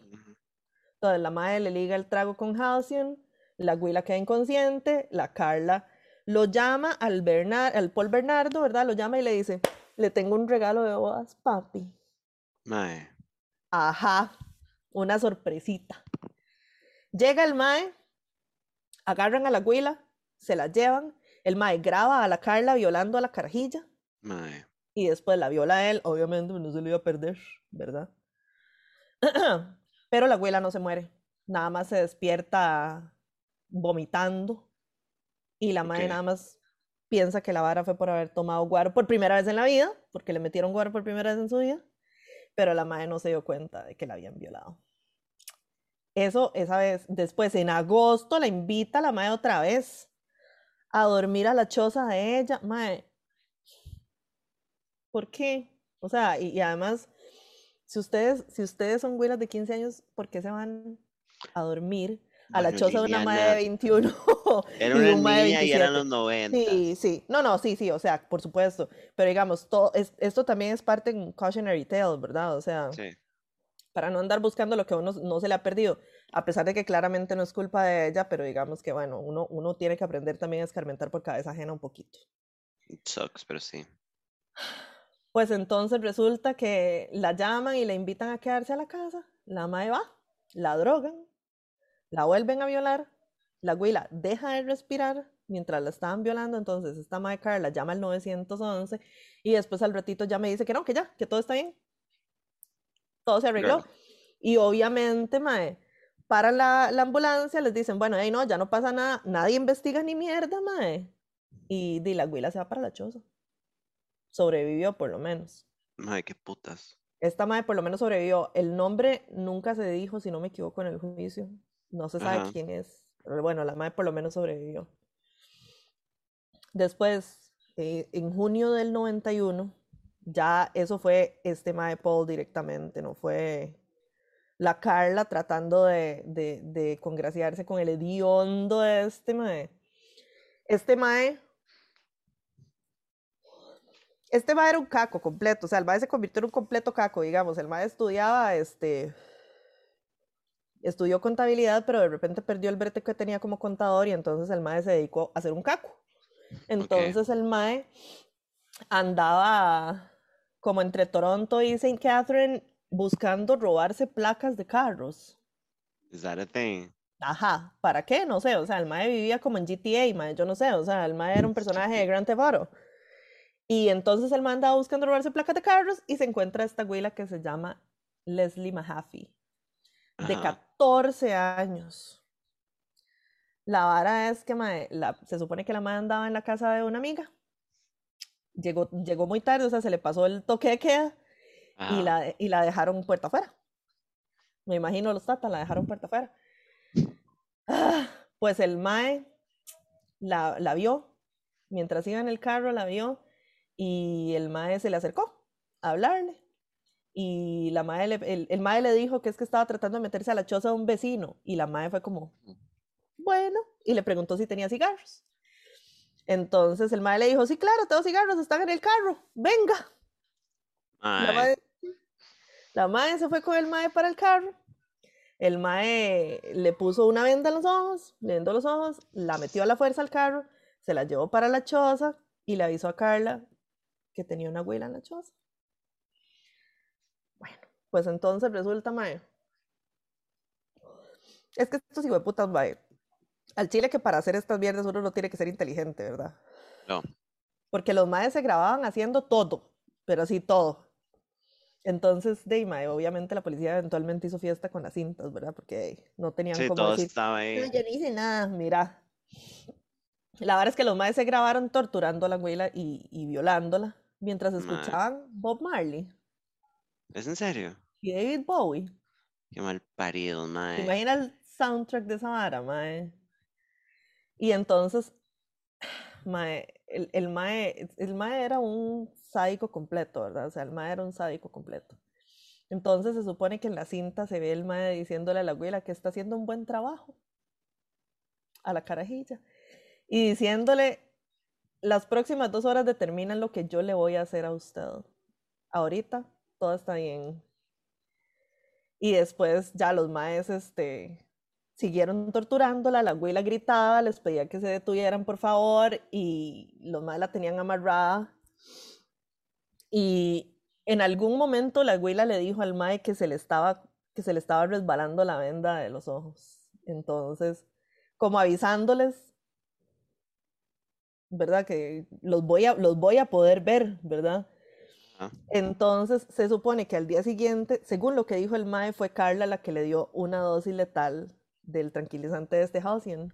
La Ajá. MAE Carla más bien dice que fue que eh, Paul la estranguló.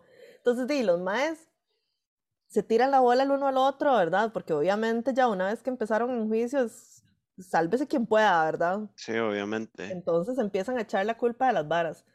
La cuestión es que la palmaron, o sea, la mataron y dejaron el cuerpo en el, en el sótano. Y después al día siguiente tenían, tenían una, una cena con la familia de la Mae en la casa.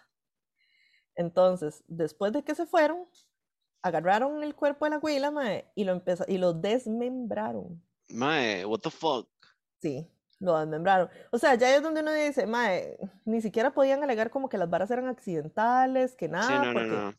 después agarraron, la partieron en pedacitos y agarraron los pedazos y los empezaron a meter en, como a, a- a cubrir con cemento para que nadie se diera cuenta. El mae compró una docena de bolsas de cemento en una ferretería. Y Mae. claro, el mae guardó el recibo como buen contador. Liliana. El mae guarda el recibito porque eh, al rato era muy ordenado con la plata, qué dichoso. Parece. Y obviamente eso fue evidencia en el juicio, ¿verdad? El mae como, vea, usted compró 12 sacos de cemento. Estúpido, mae. Aquí está el recibo. Sí, sí, no hay que ser inteligente para hacer atrocidades. No, exactamente. O sea, más bien No. al contrario. Al contrario. Y entonces, bueno, la cuestión es que el mae, este, el, el- los maes tiraron, creo que fue en un río. No, en un río o en, un- en- o en el mar, no sé, bueno, eh, botaron los bloques y resulta que mae, una gente encontró por lo menos uno de los bloques que se quedó como cerca de, de, de, de la costa, digamos. Y la vara es que cuando lograron encontrar un pedazo de la huila, está los frenillos de la mae. Jesucristo. Y ahí fue como la pudieron, ahí fue como la pudieron identificar. Exactamente, exactamente. Entonces, bueno, resulta que mae, eh, después, en el 92, ya esto fue, si no me equivoco, lo último. En el 92 andaban los dos, Paul y Carla, en el carro ahí por St. Catherine buscando víctimas buscando víctimas. O sea, los maes ya andaban buscando. O sea, Sí, como no era- activamente. exacto, no era como que por pura guada se encontraban a alguien y decían, aquí está la vara. No, no, o sea, ya los maes andaban manejando buscando huilas. Pues la verdad es que pasan por, una, por un colegio católico y se encuentran a una abuela de 15 años, Kristen French, que iba caminando para la choza, mae. Se meten en un parqueo de una iglesia. Esta madre Carla se sale, sale del carro con un mapa en la mano, como que estaba perdida, ¿verdad? Y le dice a la abuela así como, ay, usted me puede ayudar, es que estamos perdidos. Y en lo que la abuela se va a ayudarla, el mae agarra a la abuela con un cuchillo y la mete en el asiento de adelante de, del carro. Y por detrás Carla le agarra el pelo para inmovilizarla y se la llevan. la vara es que la huila, esta huila siempre agarraba la misma ruta para irse para la choza, duraba como 15 minutos en llegar a la casa, a atender al perro de ella y no sé qué, y entonces de los papás empezaron a sospechar cuando la huila no llegaba y notificaron a la policía. Entonces empezaron la búsqueda, ¿verdad? Buscaron por, por la ruta que la, que, la, que la huila seguía y resulta que había varios testigos que vieron desde diferentes lugares, digamos, vieron cuando la secuestraron. Ahora, a mí me encanta que vieron y no hicieron nada, pero bueno, ¿verdad? Sí, rajado. Y este, como la gente había visto cómo la, cómo la habían secuestrado y todo, se fueron al parqueo y encontraron un zapato de la carajilla. Ajá. Entonces, ese fin de semana, los maestros otra vez se grabaron torturando y violando a la chiquita, obligándola a tomar guaro este, y en el, en el juicio, el, el, fiscal, digamos, el abogado del Estado, decía que, que era evidente que este Mae Bernardo siempre había tenido la intención de matarla porque no le pusieron venda en los ojos.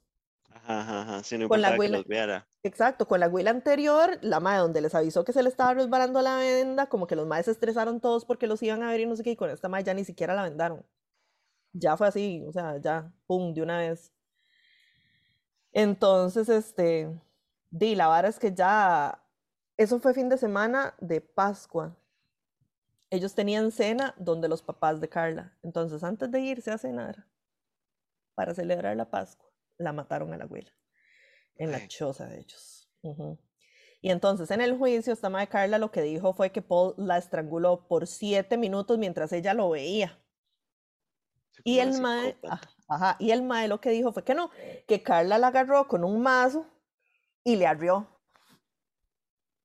Entonces, o sea, se, se otra vez contradiciéndose, ¿verdad? Y dice que el, que el cuerpo de, la, de, de, esta chiquita lo encontraron desnudo en un barranco, como a 45 minutos de St. Catharines, digamos. Ajá, ajá, Entonces, y dice que la, que la habían bañado y le habían cortado todo el pelo, que se supone que tal vez una de dos, o se lo cortaron como un trofeo, digamos, o fue para que no la pudieran identificar, lo cual el pelo no es tan... Sí, es una estupidez. de todas las cosas que pueden usar para identificarlo, uno, el pelo no es, tan importante, pero bueno. No. Entonces, este... Después, bueno, hay otro, otras víctimas ahí que se les, que se les asocian a ellos. Eh, una carajilla que le pusieron January Girl, que la agarraron, se la llevaron, este, como por unos arbustos ahí, la violaron y después se fueron y la dejaron. O sea, no, no, no a todas sus víctimas las mataron, pero esas, son, esas eran como las más notorias, digamos. Ok. Entonces, este, pues resulta que al final este, a los madres los, cuestionaron varias veces por la cuestión de, de, las violaciones en Scarborough, ¿verdad? Por la muerte de la hermana de Carla, porque este mae Paul tenía antecedentes como de acoso de otras mujeres. Este, entonces, los cuestionaron y, y, los, y los oficiales decidieron que no, que el mae en realidad no era tan sospechoso que, probablemente no era él. A pesar de todo, a pesar de que el mae calzaba con la descripción de las violaciones de Scarborough, a pesar de que cuando el mae jaló de ahí las varas se calmaron, a pesar de todo eso, este, los maes no, no, nada más dijeron, de no, no, no, no parece que sea este mae. Eso fue a mediados de mayo del 92. Al final de mayo, un mae que conocía a este mae Paul lo reportó como posible sospechoso de asesinato. Y entonces, en diciembre del 92, empieza la policía a procesar la, muestra de ADN que el MAE había dado dos años antes. ¿Es en serio? Ajá, hasta dos años después.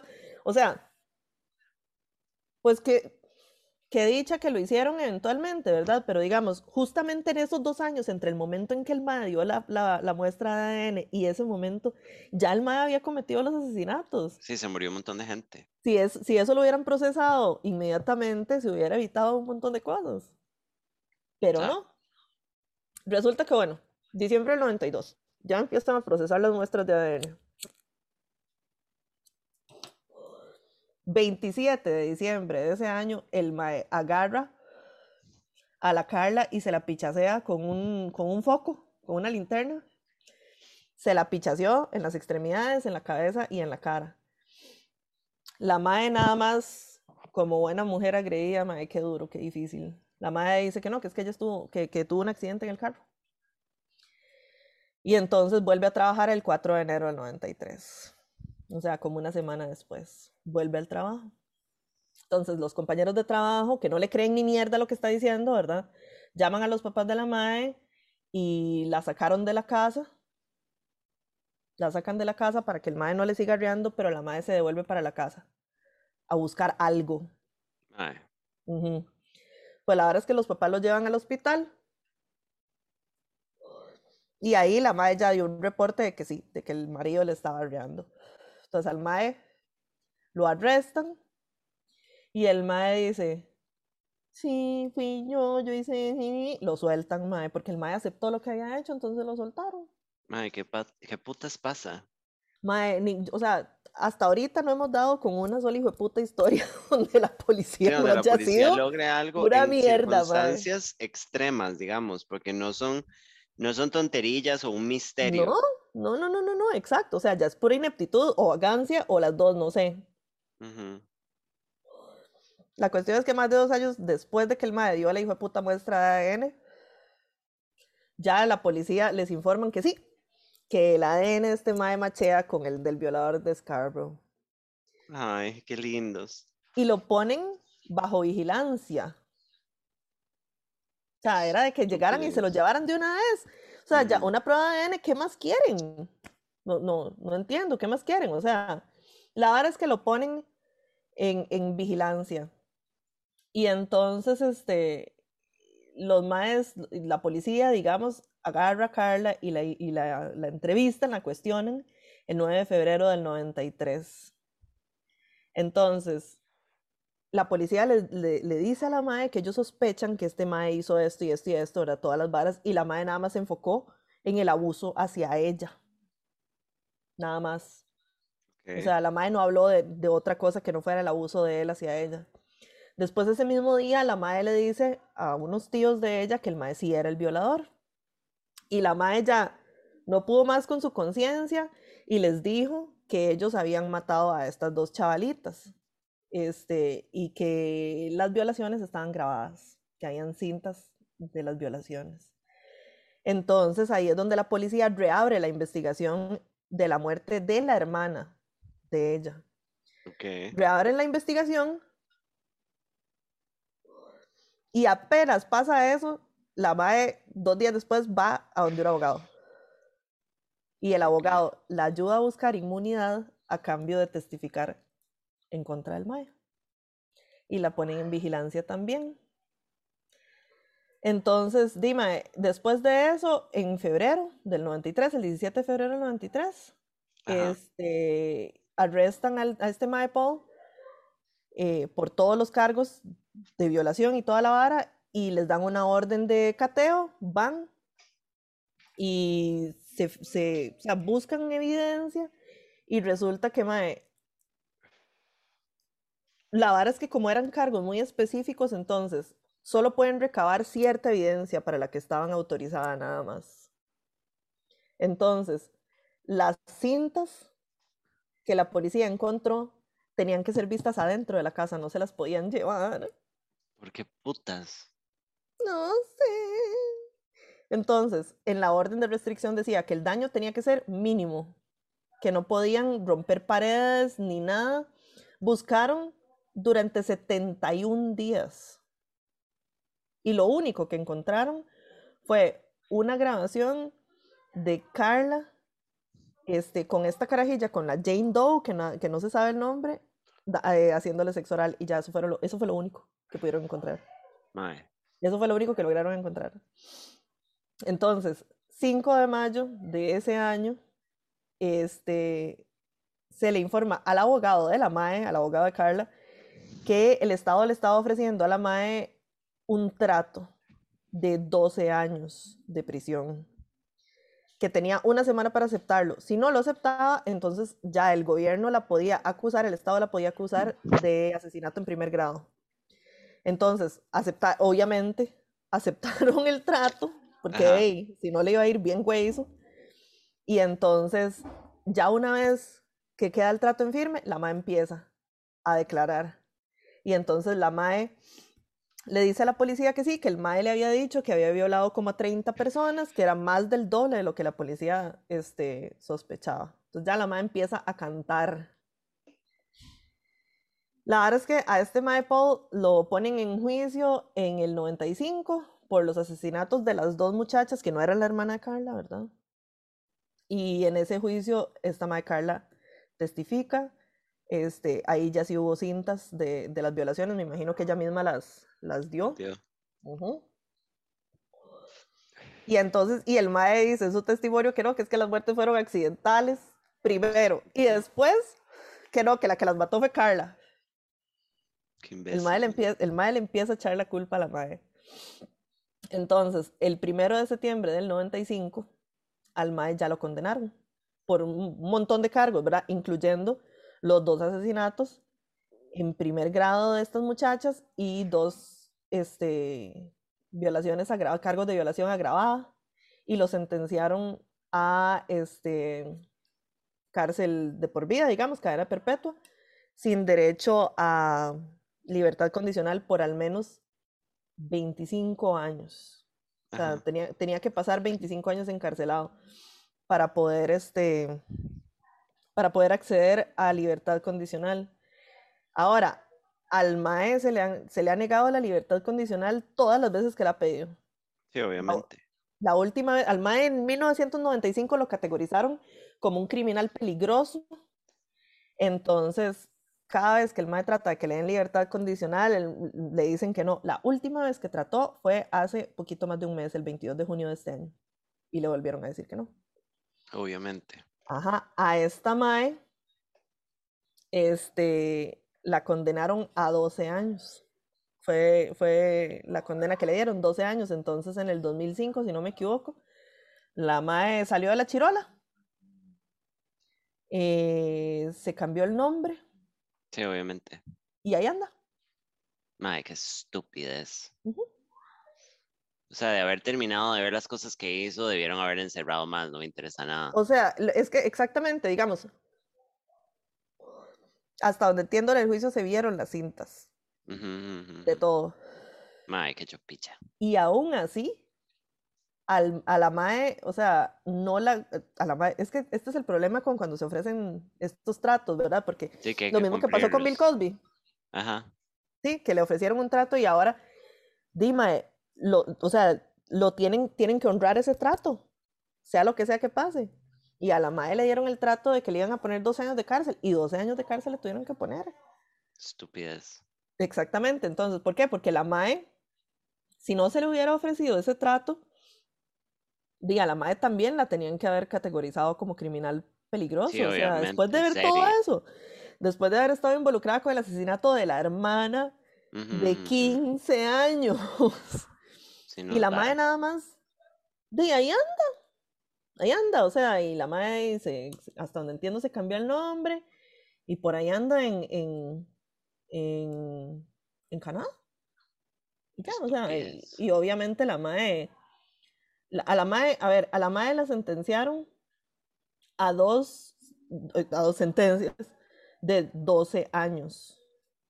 Ajá. ¿Por qué? Porque al momento en que le dieron el trato todavía no se habían visto las cintas. Ay, eso fue lo que la salvó. Eso y, y toda la historia, ¿verdad? De que, de que ella era una esposa abusada, que ella estaba bajo el zapato del mae, que ella había hecho todas esas cosas obligada por el mae y toda la cuestión. Entonces, como todo eso fue antes de que la policía viera las, las, o sea, obtuviera las cintas, que fue en el 94. Entonces, de, y, el, y lastimosamente el Estado lo que dijo fue, de, ya, habíamos, ya le habíamos dado un trato. Ahora tiene que quedar con esos 12 años. Y listo. This is bullshit. This is some bullshit. Bullshit. O sea, a la MAE, digamos, a la MAE la soltaron en el 2005, cumpliendo el término de 12 años. Este, y le pusieron un montón de, de condiciones, ¿verdad? Una de esas condiciones es restricción de por dónde puede andar y que no puede tener contacto con nadie menor de 16 años, lo cual me parece una soberana estupidez. Eh, yes, porque no debería tener contacto con nadie. Pero bueno, la cuestión es que a la madre le pusieron esta condición de que no podía tener contacto con nadie menor de 16 años, pero unos meses después un juez le quitó esas condiciones. Ah, La madre se fue a vivir a Montreal y tuvo un hijo en el 2007. mae, qué estupidez. Ajá, después se fue, se fue a vivir al, al Caribe, a la isla de, de, de Guadalupe. Eh, se cambió el nombre cuando estuvo allá. Este, creo que tuvo más hijos, tuvo como dos hijos más. Eh, y en el 2012 se devolvió para Canadá, estaba viviendo en Quebec.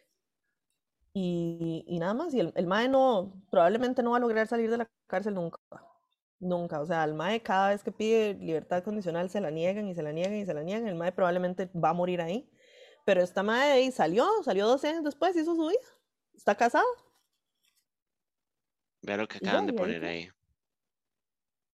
Por cierto, me rehuso a que haya True Crime con Lili en el evento. Se imaginan que cuente una hora así, literal, como salgo, sorry. Y yo Bueno, ya estaba listo. Ya yo estaba planeando.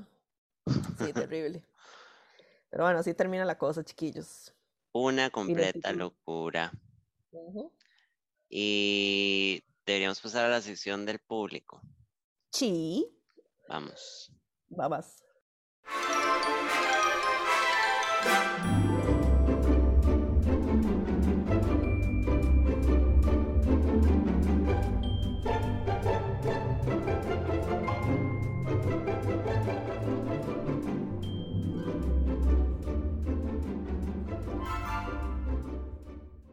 Y esa es la sección de colaboración del público en donde nos divertimos después de que Liliana nos dañe emocionalmente. Bueno, bueno. Listo, pues, entrémosle. Bueno, a ratos nos divertimos y a ratos es, es- es Lloramos. un drama, sí, exacto. Entonces, vamos a ver, aquí no- nos mandaron un par por Insta y nos mandaron como tres correínes. Co- comercial, no podemos hacer un true crime sobre Parmenio porque no queremos aparecer en una bolsa. Por favor, o sea, ustedes quieren que nosotras terminemos literal como Parmenio. No, gracias. Sí, hardcore. Algo menos gore, bueno, de ahí. Liberen a Parmenio. Yo, yo voy a buscar algo rápido, porque, o sea, algo pequeñito, porque tenemos que planear muy bien cómo va a estar la vara. No podemos extendernos demasiado porque, Yo voy a tener que volver con mi ex para el programa. No, mentiras. cálmate. Por favor, no, suspendemos todo. Bajado. Bueno, este, ok, nos mandan una que dice, en un mes me mudo otra vez, lo dejo todo, amigos, trabajo, la ciudad que fue mi hogar por cinco años. Nos mudamos mi novio y yo porque él tiene mejor oportunidad profesional en esa otra ciudad. Manden consejos para conocer gente en una ciudad nueva y lluviosa. Ayuda, 30 años y otra vez sin conocer a nadie en una ciudad nueva. Al parecer me gusta jugar en modo suicida en esta vida. Espero que mi pregunta llegue a tiempo para este capítulo. Pues sí, llegó a tiempo. Me llegó. Mae, qué heavy. Bueno, Sí, déjenme decirles que eso es amor verdadero. Al chile. Porque de- dejar la vida de una por amor. No juzgo porque una toma de decisiones, es una decisión personal. Es una decisión personal y acabamos de ver Sex and the City. ¿eh? Acabamos de ver Sex and the City, que no se hace por amor, chiquis. Exacto. Em, Mae, eso de conocer gente, puta, y es que con la pandemia está complicado. Yo creo, mae, sí, al final del día tiene que ser un poco por red, mae, como hay cierta gente que siempre recomienda buscar un hobby y uno conoce gente en el hobby. Pues sí, mae, yo, o sea, yo empecé a bailar hace cinco años y varias de mis amigas más cercanas son chavales que conocí bailando y que de hecho de todas ya la única que queda en la academia todavía soy yo. Pero no nos hemos dejado de hablar, o sea, nos hablamos por WhatsApp todos los días, antes de la pandemia nos veíamos seguidito, ahorita pues no nos vemos tanto, estamos esperando que todas estemos vacunaditas para volver a la normalidad, digamos. Exacto. Pero de ahí, o sea, yo creo que buscar un, un hobby es tuanis porque ya uno viene con un interés en común. Sí. Entonces ya tiene algo del camino ganado, digamos. Aquí ya se puede salir sin mascarilla, la pandemia ya casi no es problema. Bueno, qué dichosa. Bueno, Ya deje de listo. restregárnoslo en la cara. No disfrute, mami, ya casi Sí, sí, sí. llegamos. Sí, pero sí, eso de buscar un hobby es, es, es buena idea en realidad, porque ya uno va con un interés común ahí, entonces es, es como tuanis. Yes. Y sigue, dice, por si les falta material también, qué dicha, porque sí nos faltaba. Dice, drama familiar. Ya les había dicho que tengo 30 años, pues me dice el septum. Hola. Mi madre es ultra católica, recién dos días tenía con el septum y me hace videollamada a la señora madre y me pregunta, ¿qué es eso que tienes ahí? Le conté y ahora no me habla. Ay, Mae, madre. yo siempre les digo, todo va a estar bien, lo va a superar, dele tiempo para que se Sí, vaya a perder exacto. y vaya a putearte por el aire y después se le va a pasar. Todo, ujú. todos lo sobreviven eventualmente. La gente que les han dado bronca por los tatuajes, they get over it.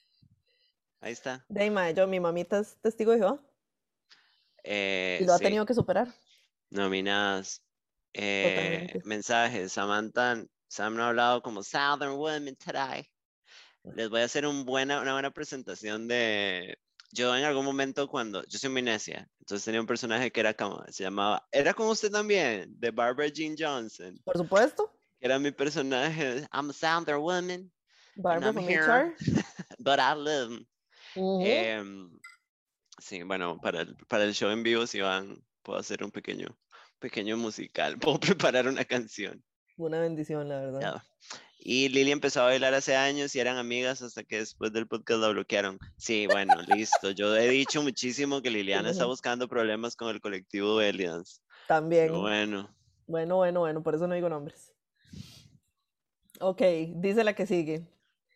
Hola chicas, les cuento, estoy destrozado. Mi pareja de siete años, mi primer y único amor en mi vida, me dejó por otro mae. Yo no entiendo cómo alguien puede hacerle eso a alguien que, supuest- que supuestamente ama. Tengo una tristeza y un dolor que nunca había sufrido en mi vida. Estoy en modo automático, no tengo ganas de nada.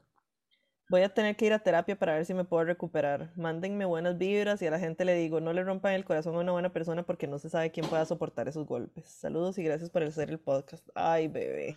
Ay, mae, lo siento. Así, claro. no, literalmente siento todo la el corazón. Mae, fuck, y yo llorando por tres años. Mae, siento, hemos hablado mil veces que el amor no es para siempre. Y, y eso está claro. Pero dejar a alguien por alguien más, como la gran sí. es. eh, Es un golpe terrible, espantoso. ajá. Y mae, lo de no terapia, me, sí? no me imagino cómo se debe estar sintiendo. Le mandamos un abrazo y mucho Un amor. Y, mae, me siento toda mal. Mae, o sea, como que me pega así en el puro sí, gut. sí. Eh, mae, es, mucho tiempo invertido, mae, y obviamente terapia es lo mejor que puedes hacer. mae, sí. Em, mae, yo el otro día estaba hablando de eso, como de que una cosa que yo he tenido como que aprender, o sea, que me he dado cuenta que mis duelos, pero ya Samantha se fue a la verga, me parece. Bueno, bueno. Mae, es perdonar, pero no perdonar de, hey, Juanita o Juanito, te perdono, sino como eh, llegar a un lugar de perdón en usted con la persona. soltar.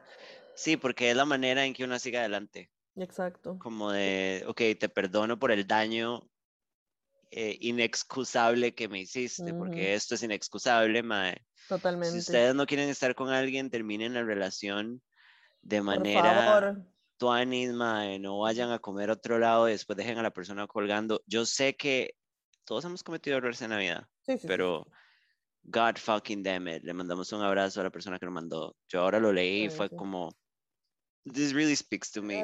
Ah, sí. Qué terrible, en serio, mae. O sea, el, siete años es un pichazo de tiempo, pero un pichazo de tiempo.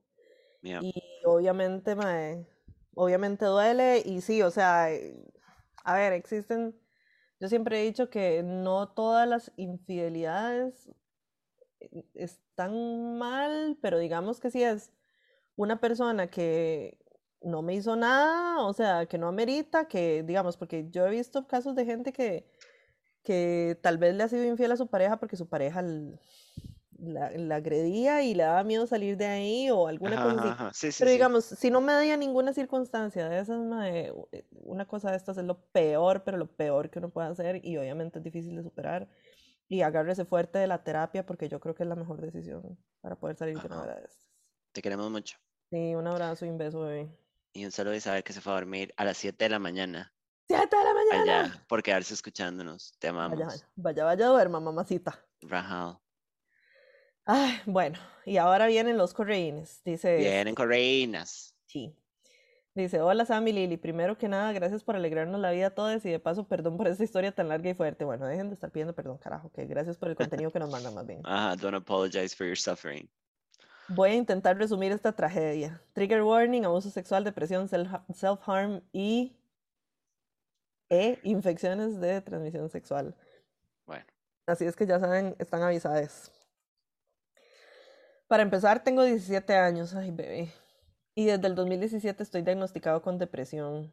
El 2020 fue un súper pichazo para mi salud mental. Soy súper dependiente de las personas y no poder ver a mis amigos ya me tenía hecho mierda.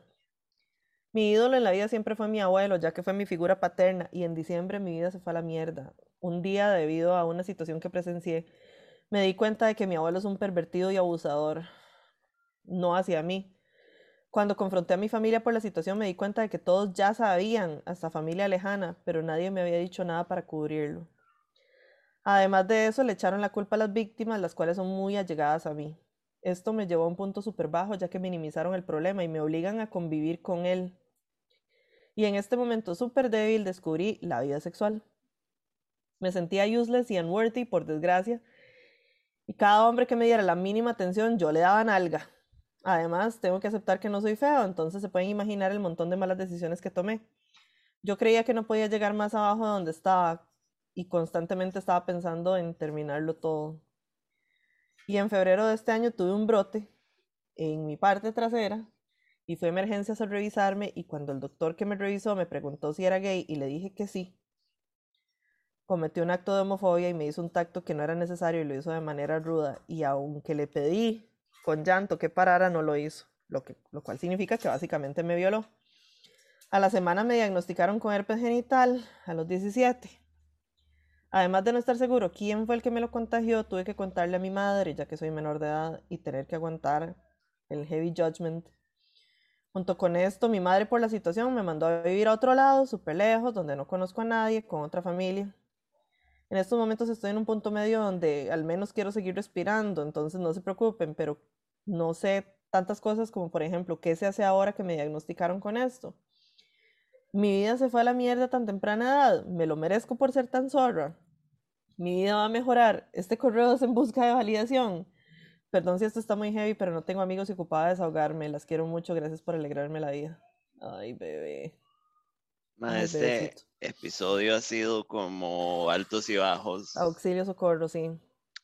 Madre, número uno, te amamos mucho y te mandamos un abrazo y no estás solo. Y esto va a ser raro, si ocupas hablar, no, me puedes escribir como por compañía a mi perfil personal, porque este no estamos, estamos atentas, pero no encima. Sí. Em, fuck, mae, ¿por dónde empiezo? Bueno, lo de la ITS, bebé, no es, o sea, es serio, obviamente, y que dicha que estás preocupándote, pero no es el fin del mundo. No, no, no. Se puede tratar, hay que buscar atención médica porque hay que tratarlo. Por supuesto. Ojalá que estés con este. Ahí está, las enfermedades e infecciones de transmisión sexual no te definen, total. Ma, estás muy joven. Está bien que entendas que las decisiones que tomaste no fueron las mejores y eso habla súper bien de vos y de tu conciencia, pero tampoco tenés que avergonzarte porque no, porque no, porque somos gente y mae, todo solo puede mejorar. Mae, siento muchísimo que lo hayan juzgado en la casa también, porque, Jesus, o sea, si eso es un susto, que le agreguen, que, que lo juzguen y así. No, qué Mae, su vida no está arruinada, mi amor. su vida está empezando. Sí. Y todo puede estar bien y hay gente buena en el mundo y claramente lo hemos hablado un billón de veces, la familia falla. Sí. Y no está mal que tomes conciencia de que tu familia te está fallando porque, porque tenés que entender que te mereces un mejor trato y te mereces más. Eso te fijo. Y estoy caminando en eggshells porque me siento todo mal por toda la situación. Y si quiere, usted sigue porque usted es mamá. Ya. Mae, o sea, a ver. Eh, esa pregunta de me lo merezco por ser tan zorra, mae. O sea, nadie se merece ni rechazo por parte de su familia, o sea, a menos que seas un Paul Bernardo, sí, nadie se merece este rechazo por parte de su familia por una cuestión de estas. Enfermedades de transmisión sexual, infecciones de transmisión sexual, media humanidad las tiene. Y comercial, no es un castigo, ¿verdad? Y no, exactamente. Usted no. existe una fuerza omnipotente, pero sí cree en Dios que decide castigarte por tus decisiones con esto. Esto es un accidente no, y no, es un castigo. Exactamente, o sea, en este hogar no se cree en Dios, ¿verdad? Pero si son creyentes, yo esperaría que, que, mm, se adhieran a la creencia de que Dios, digamos, no castiga, ¿verdad? O sea, de cualquier manera, este, tener vida sexual no es malo para nada, que eventualmente hay momentos en la vida en los que uno puede tomar mejores decisiones, sí, claro, o sea, y hay decisiones que simple y sencillamente uno, este, pues las toma desde un lugar de un mal estado mental, desde la inexperiencia, un montón de cosas, y no es este, no quiere decir que vos te merezcas absolutamente nada malo, para nada. O sea, eh, si ya vos estás diagnosticado con depresión, no sé si estás en tratamiento, si no estás en tratamiento sería bueno buscarlo. Eh, si tenés acceso a terapia sería bueno, este, o buscar en la caja que te den, que te asignen un, psicólogo para afrontar todo esto, porque son un montón de cosas huesas una encima de la otra y sea 17 años o 57, mae, simple y sencillamente a veces uno llega a un punto donde no puede solo. Y la salud mental es sumamente importante, es tan importante como la salud física y puede tener repercusiones que, que uno no desea, ¿verdad? Entonces es muy importante eso. El herpes tiene tratamiento, o sea, yo conozco, yo tengo, o sea, conozco un montón de gente que tiene, que tiene herpes, que tiene papiloma, que tiene, o sea, una ITS no quiere decir absolutamente nada, no quiere decir nada, o sea, no quiere decir que ya vos se te fue a la vida a la mierda, porque mentira. O sea, tenés que buscar tratamiento, eso sí, porque y por tu salud, ¿verdad? Pero, pero, ¿qué se hace ahora? Pues buscar atención médica, o sea, tenés que buscar un tratamiento, ¿verdad? Hay este, medicamentos antivirales para tratar los brotes de herpes y otro montón de cuestiones. Entonces, yes. Esto no, esto bajo ninguna circunstancia tiene por qué definir el resto de tu vida, ni muchísimo menos, menos vos que sos un bebé que estás empezando a vivir.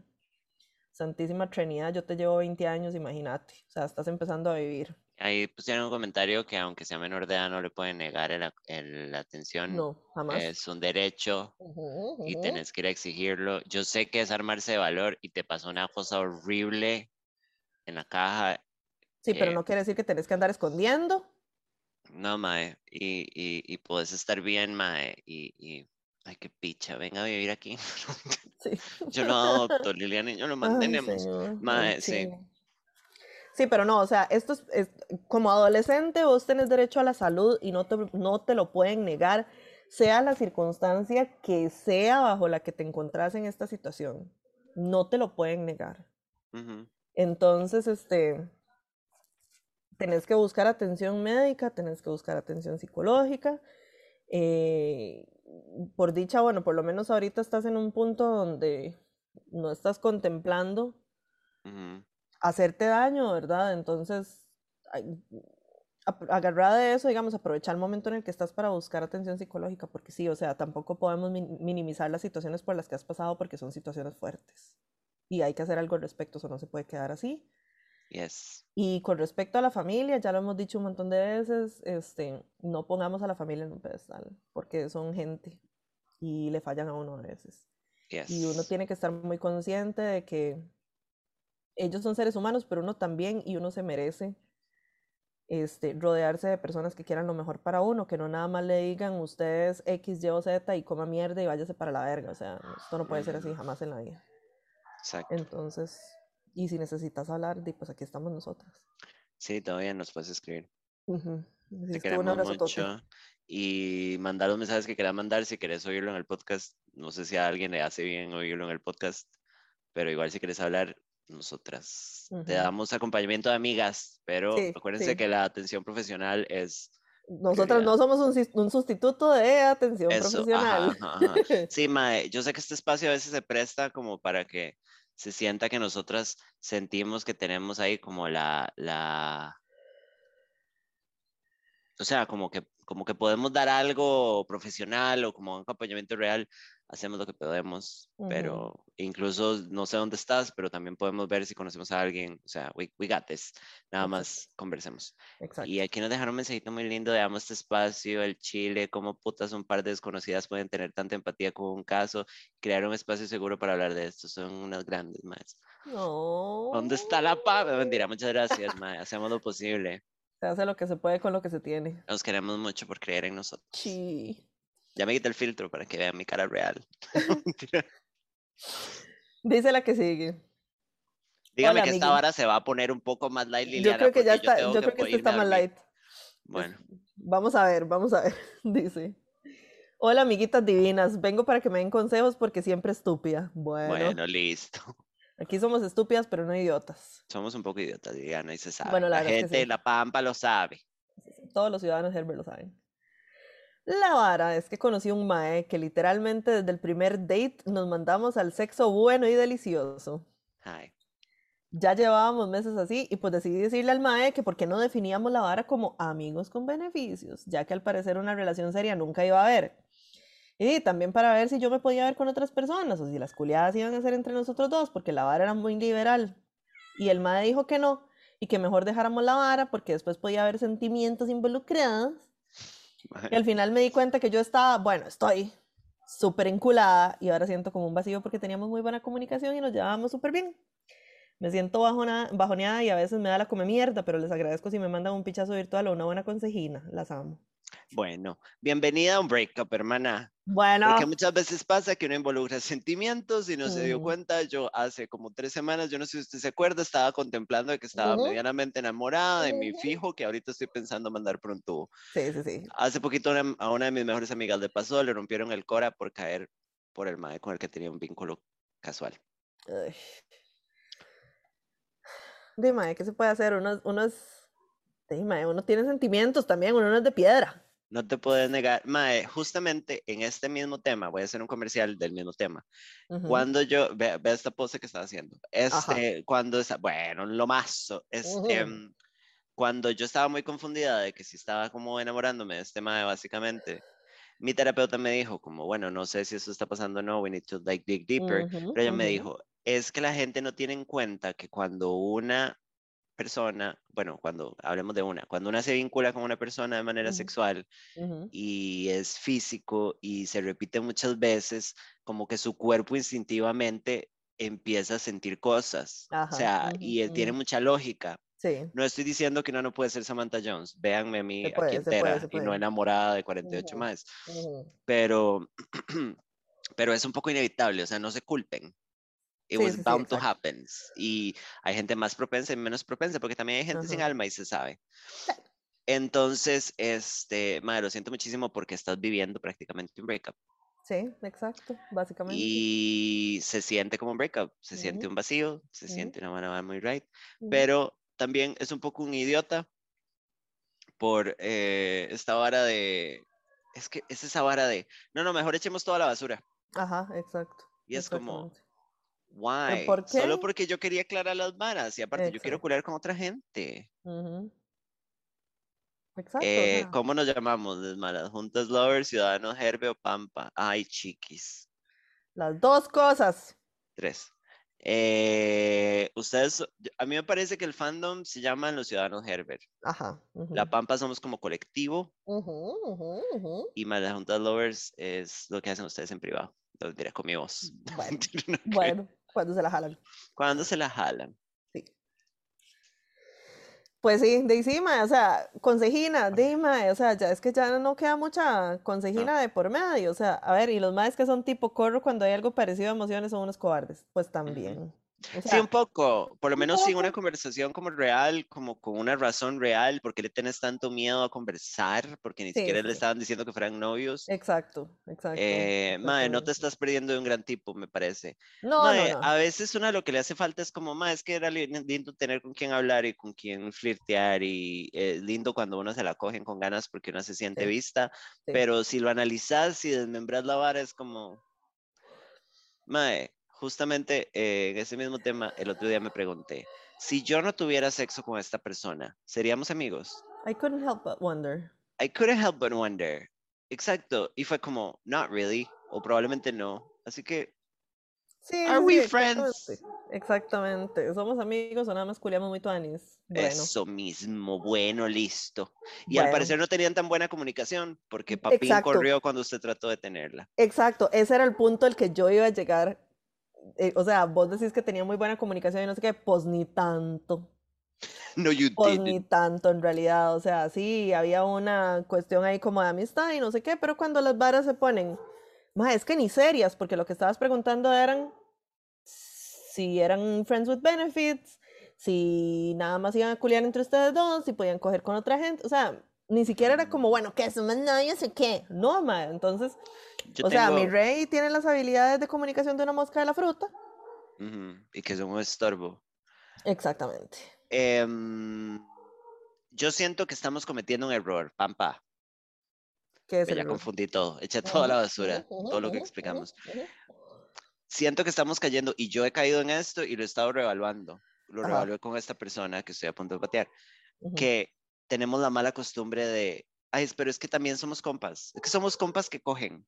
I Ujú, think, personalmente, Samantha Salas, esto es una, una opinión personalísima mía, ujú. eh, siento que es un poco una mentira. Yo, en retrospectiva, no tengo amigos con los que cojo. Esto pasa a una categoría diferente. O sea, porque amigos es usted, amigos es Fly, amigos son mis compas, o sea, Ajá. como mis bandmates, esos son amigos. Ajá, exacto. Es como una persona con la que cojo, con la que me llevo muy bien. Exacto, eso es, es llevarse bien, no es lo mismo que ser compas, porque a la larga, mae, es una persona con la que uno está cogiendo, que no le cae mal, que la pasa Ujú. tuanis cuando están ahí en la vara y toda la cuestión, pero le voy a llegar a contar cuando me pasó algo, maybe not, entonces somos compas, tal vez no. Un amigo, un compa de verdad es el que le compra a usted un paquete de pingüinitos en el cumpleaños cuando usted no quería celebrar. De ahí para allá se pueden ir a lavar las tetas. Es solo gente con quien uno coge tuanes. Saludo aquí desde el consultorio de la doctora Samantha Salas. Exacto. Ah, bueno, dice, eso es parte de vincularse, punto. Ya siendo hora de que lo subamos. Pues sí. Y lo otro también es esto. También tenemos que, ay, eh, yo creo que también tenemos que dejar de lado un poquito el argumento de si yo siento algo por alguien, esa persona, o sea, y no es recíproco, esa persona no siente lo mismo por mí, es que si me dice una mierda, no por esa razón, porque así Sí. como uno no, no, no desarrolla sentimientos por toda la gente que siente algo por uno, pasa viceversa, ¿verdad? Como dice mi tía, viceversa y versa vice. Versavice. Ajá, o sea, no es eso lo que hace que un mae como este en específico sea una mierda, porque no, nadie está obligado a sentir algo por mí, ni por usted, ni por nadie. Es el hecho de, de rehuirle al diálogo de que si la situación se pone medianamente incómoda, porque qué picha, esta persona siente algo por mí que yo no siento por ella, nada más salgo huyendo, o sea, Ajá. entonces eso sí es una actitud de mierda y entonces pues no éramos compas, porque si hubieran sido compas, hubieran podido hablar la vara y tal vez entonces decir, bueno, no, de, eh, yo ahorita no estoy en un lugar donde quiero involucrarme sentimentalmente con alguien y entonces ya vos tenés la oportunidad de decirle, no, no, no, pero yo no estaba buscando eso, lo que estaba buscando es nada más cómo está la vara con la culiadera, punto, se acabó. Y entonces ahí resolvemos. Si no hay chance de resolver, porque Mae nada más salió corriendo, entonces ya ahí sí estamos siendo un poco una mierda. Yo les voy a contar una cosa. Yo estuve siete años en un vínculo súper tóxico, yo misma, tramando de, de que éramos amigos. Ajá. Así que háganme el favor y les invito para cerrar este tema que reevalúen sus vínculos y si tal vez les toque a sí mismas irse a lavar las tetas. Saludos. Exactamente. A veces es a una la que le toca irse a lavar todo lo que se llama tetas. Yep. Y dice la última. Clementina. Bueno, ya el gato. el Ya la gata está ahí pegando alaridos porque ella está encerrada y no quiere estar encerrada, pero es que jode mucho la vida. Somos nosotros en cuarentena. Sí. Listo. Dice, hola preciosas, las amo y me han salvado la vida de tantas formas que no se imaginan. Oh, Te amamos. Dice, necesito ayuda. Llevo cuatro meses con mi novia, pero nos hemos visto una vez. ¿Qué? Eh, porque ella siempre dice que nos vamos a ver y luego me cancela porque algo pasó. Entre otras cosas que me muestran desinterés por parte de ella. Hace un mes vi una publicación en Facebook que decía, no sé ligar, pero puedo hacerte piojito. Y en los comentarios ella etiquetaba a otra mae. ¿Qué? Yo la confronté y me dijo que son bromas entre ellas. Why don't you go fuck yourself? Ujú, Ajá. ujú. Yo, aunque le dije que estaba bien, uy, aunque no confiaba mucho porque anteriormente he pasado cosas parecidas con exparejas, este fin de semana me volvió a salir otra publicación que decía algo sobre, y te vienes en mí, digo, te duermes en mí, donde ella etiquetaba a esta misma muchacha. Yo le escribía, mi novia, entre comillas, lo puso, ajá. Le dije que a mí no me iba a estar usando ni viéndome la cara de tonta y que no quería volver a saber de ella, pero me ha insistido demasiado mucho en que ella jamás me ha engañado. Que eso es porque esta muchacha estaba intentando ligar con ella, cuando también andaba con un amigo de mi novia y era para exponerla, ¿oí? Esto me lo... ¿qué- ajá. mames. Ajá. Esto me lo dijo en un audio y ella sonaba como riéndose y al fondo se escuchaban compas de ella como riéndose también. Los primeros ella me ha insistido en que la escuche, que la deje explicarme por llamada, pero entre martes y miércoles parece que se le olvidó la situación y me habla como si todavía fuéramos novias. No sé si yo soy demasiado desconfiada o qué, pero ese audio sonaba como si no se tomara en serio mentirme o si es verdad, pero si es así, ¿por qué no me contó desde el principio? Sabiendo que yo iba a darme cuenta e iba a dar paso a malentendidos. Ayuda, no sé si creerle o dejarle de hablar por completo y seguir con mi vida. Atentamente, la engañada 56. Ahí, Sí, yo creo que ya vos te pusiste el nombre porque te están fucking viendo la cara. Sí, Te voy a hablar como si fueras mi amiga. ajá. No seas estúpida. Haceme Ajá. el favor, recoges tus chunchitos, los pones en una bolsica y te largas. Me Mae, agarra sus no maritates y nada. castillo como el del Chavo del 8 y se va. Y yo la bloquearía porque Totalmente. está siendo súper irrespetuosa. Como, o sea, y sabe que es lo peor de todo, que estoy segura que esta persona sabe, sabe demasiado bien que le están viendo la cara. Nada más esto es apego. Mae, esto es, esto se llama gaslighting, ¿verdad? Y te están haciendo sentir una loca. O sea, esta Exacto. persona es una mierda. Ujú, Hardcore. Su Exacto, novia es un mito, ahí está. Su relación no existe. Tu relación es amorfa, no existe, no tiene forma, no tiene cuerpo. Ay, mae. Es una Es como yo, una bestia amorfa. Ahí está. Sí, totalmente. Estúpida. Y yo sí. Mae, Sí, sí, exacto. Validación. Mae, sí, o sea, no, esta vara no tiene ni pies ni cabeza por absolutamente ningún fucking lado. ¿Qué es esto, mae? Y tras de todo le están viendo la cara en público, así, en Sí, no, redes. o Ya, sea, jale. Aquí no hay nada. O sea, hágalo por usted y hágalo por nosotros y haga por los ciudadanos de Herbert que ahorita están revolcándose. Exacto. Ahí nos mandaron un saludo desde Luxemburgo, que son las 7 de la mañana. Ay, pues nosotros estamos besos. aquí, ¿verdad? A las 11 de la noche grabando todavía como un par de drogadictas. como si no hubiera que bretear mañana. Sí, cállate.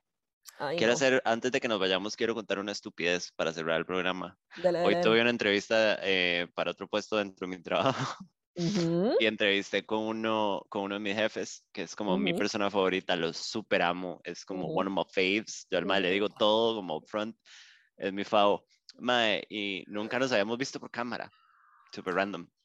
Y hablamos cada 15 días y hablamos por chat todo el tiempo porque él me, yo, yo le reporto al mae, ¿verdad?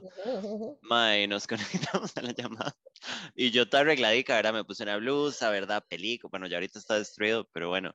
Mae, este, y el mae se conecta. Liliana tenía un fondo de playa falso, como un, un fondo de estos de Zoom que se mueve. Samango, usted y yo hemos pasado hoy lo mismo. No. Te lo juro por Chuchito, mae. Ayer tuve una reunión del brete y entonces tuvimos una reunión todo el team y no sé qué, y nosotros nunca usamos cámara en, en, ni siquiera en el día de la entrevista mía hubo cámara, nunca en la vida. Y ayer ya mi jefe nos sentó a todos y nos dijo, vean chiquillos, la verdad es que aquí yo sé que todos hacemos multitasking en las reuniones, entonces se nos pasan cosas, se nos olvidan cosas y no sé qué, entonces de ahora en adelante todos vamos a poner la camarita en las reuniones. Oh, lo siento. Y yo, madre, mi reunión es añeja con cara loca. Mm. Pues bueno, resulta que hoy tuvimos reunión de todo el team y todo el mundo con, con la camarita encendida y me di cuenta que es la primera vez que le veo el tarro a todos, incluido mi jefe. Ajá. Primera vez. Y mi jefe está kind of cute. Ok. Ujú, Y la vara es que se mete uno de los maes con un fondo de playita. Madre, que se También. mueve. Ajá. Madre, yo estaba, o sea, yo obviamente no le dije nada porque estábamos actuando formales porque es una, sí, es una entrevista, ¿verdad? ujú. Mae, pero, o sea, yo dije como, yo me puse una blusa de botones, como Démela. una power lesbian, ajá. Yo Ah, me pinté esta los no, era una negrica, me veía muy bonita. Bueno, Em, y me aparece este mae en Jacob. Bueno. Así, real time, bienvenido a Playa Hermosa. ujú, ujú. Mae, me pareció muy raro. Y el mae nunca acknowledged que estaba en una playa virtual. O sea, el mae fue como, hey Sam, y empezó a hablar y yo, ¿Y what la the fuck playa? are you doing? ¿Qué es esto, Chuchito? Mae, it was great. Y me hizo amarlo 10 veces más por Sí. desubicado. O sea, 10 de 10, mi liderazgo, mi, mi estilo de liderazgo favorito. Una bendición, de la verdad. diez. Sí. Y quería terminar con eso porque casi me olvida.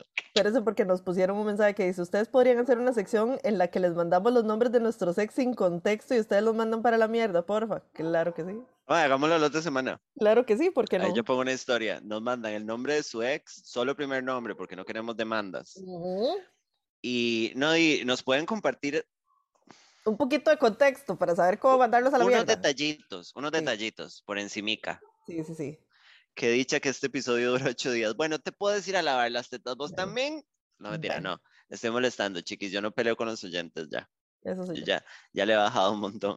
Bueno, Pero bueno, mándennos sus nombres de, de sus exes y un poquitito de contexto y nosotras vamos a hacer una sección en donde nos vamos a volver aceite clover y totalmente. los vamos a mandar a la mierda. Ujú, ujú, ujú, Listo. ujú. Listo, me encanta. Una bendición. Y nada, aquí termina el programa. El live todavía no. Eh, los amamos mucho por escucharnos. Nos vemos la otra semana. Acuérdense que se están acabando las, Las entradas. entradas. Se están acabando, pampa. Entonces, acuérdense de comprarlas. Yo Sí. A este momento quedan comercial. 13 Perdón por entradas. seguir extendiendo este episodio, pero me queda un tema. Ajá. Es cortito. Mae, me puse a escuchar episodios viejos de este Ajá. programa que usted y yo producimos. Ajá. La voz de depresión suya y mía en cuarentena. Ay, madre. O sea, sonamos, yo sueno como que estoy en ultratumba, me van a disculpar, yo no sabía. Nosotros hablando de que íbamos a salir de la vara en abril. Ay, ¿se acuerda? Sí, y lo hablamos como, ay, sí, ma, y usted, ma, me voy a volver loca si tengo que esperar hasta abril. ¿Se acuerda cuando pensábamos que para el cumpleaños ya íbamos a estar afuera? Pero bueno, quería hacer el comercial. Si quieren oírnos tristes, se devuelven unos episodios. Ay, ves. Qué duro. Eh, Oiga, el, el y próximo episodio, todos de tarea ver Lois Blind y lo comentamos, por favor. Tenemos que ver. díganle a. Liliana que se ponga a la 10. Sí. ¿Cuándo es el evento? El 4 de septiembre, sábado, a las Compren 5 y entradas que se están acabando, háganme el favor. Quedan 13 entradas. Vean que al principio del programa quedan 15 y ahora quedan 13. Sí, un chico compró. Bueno, listo. Nos vemos. Beso. Bye. Bye.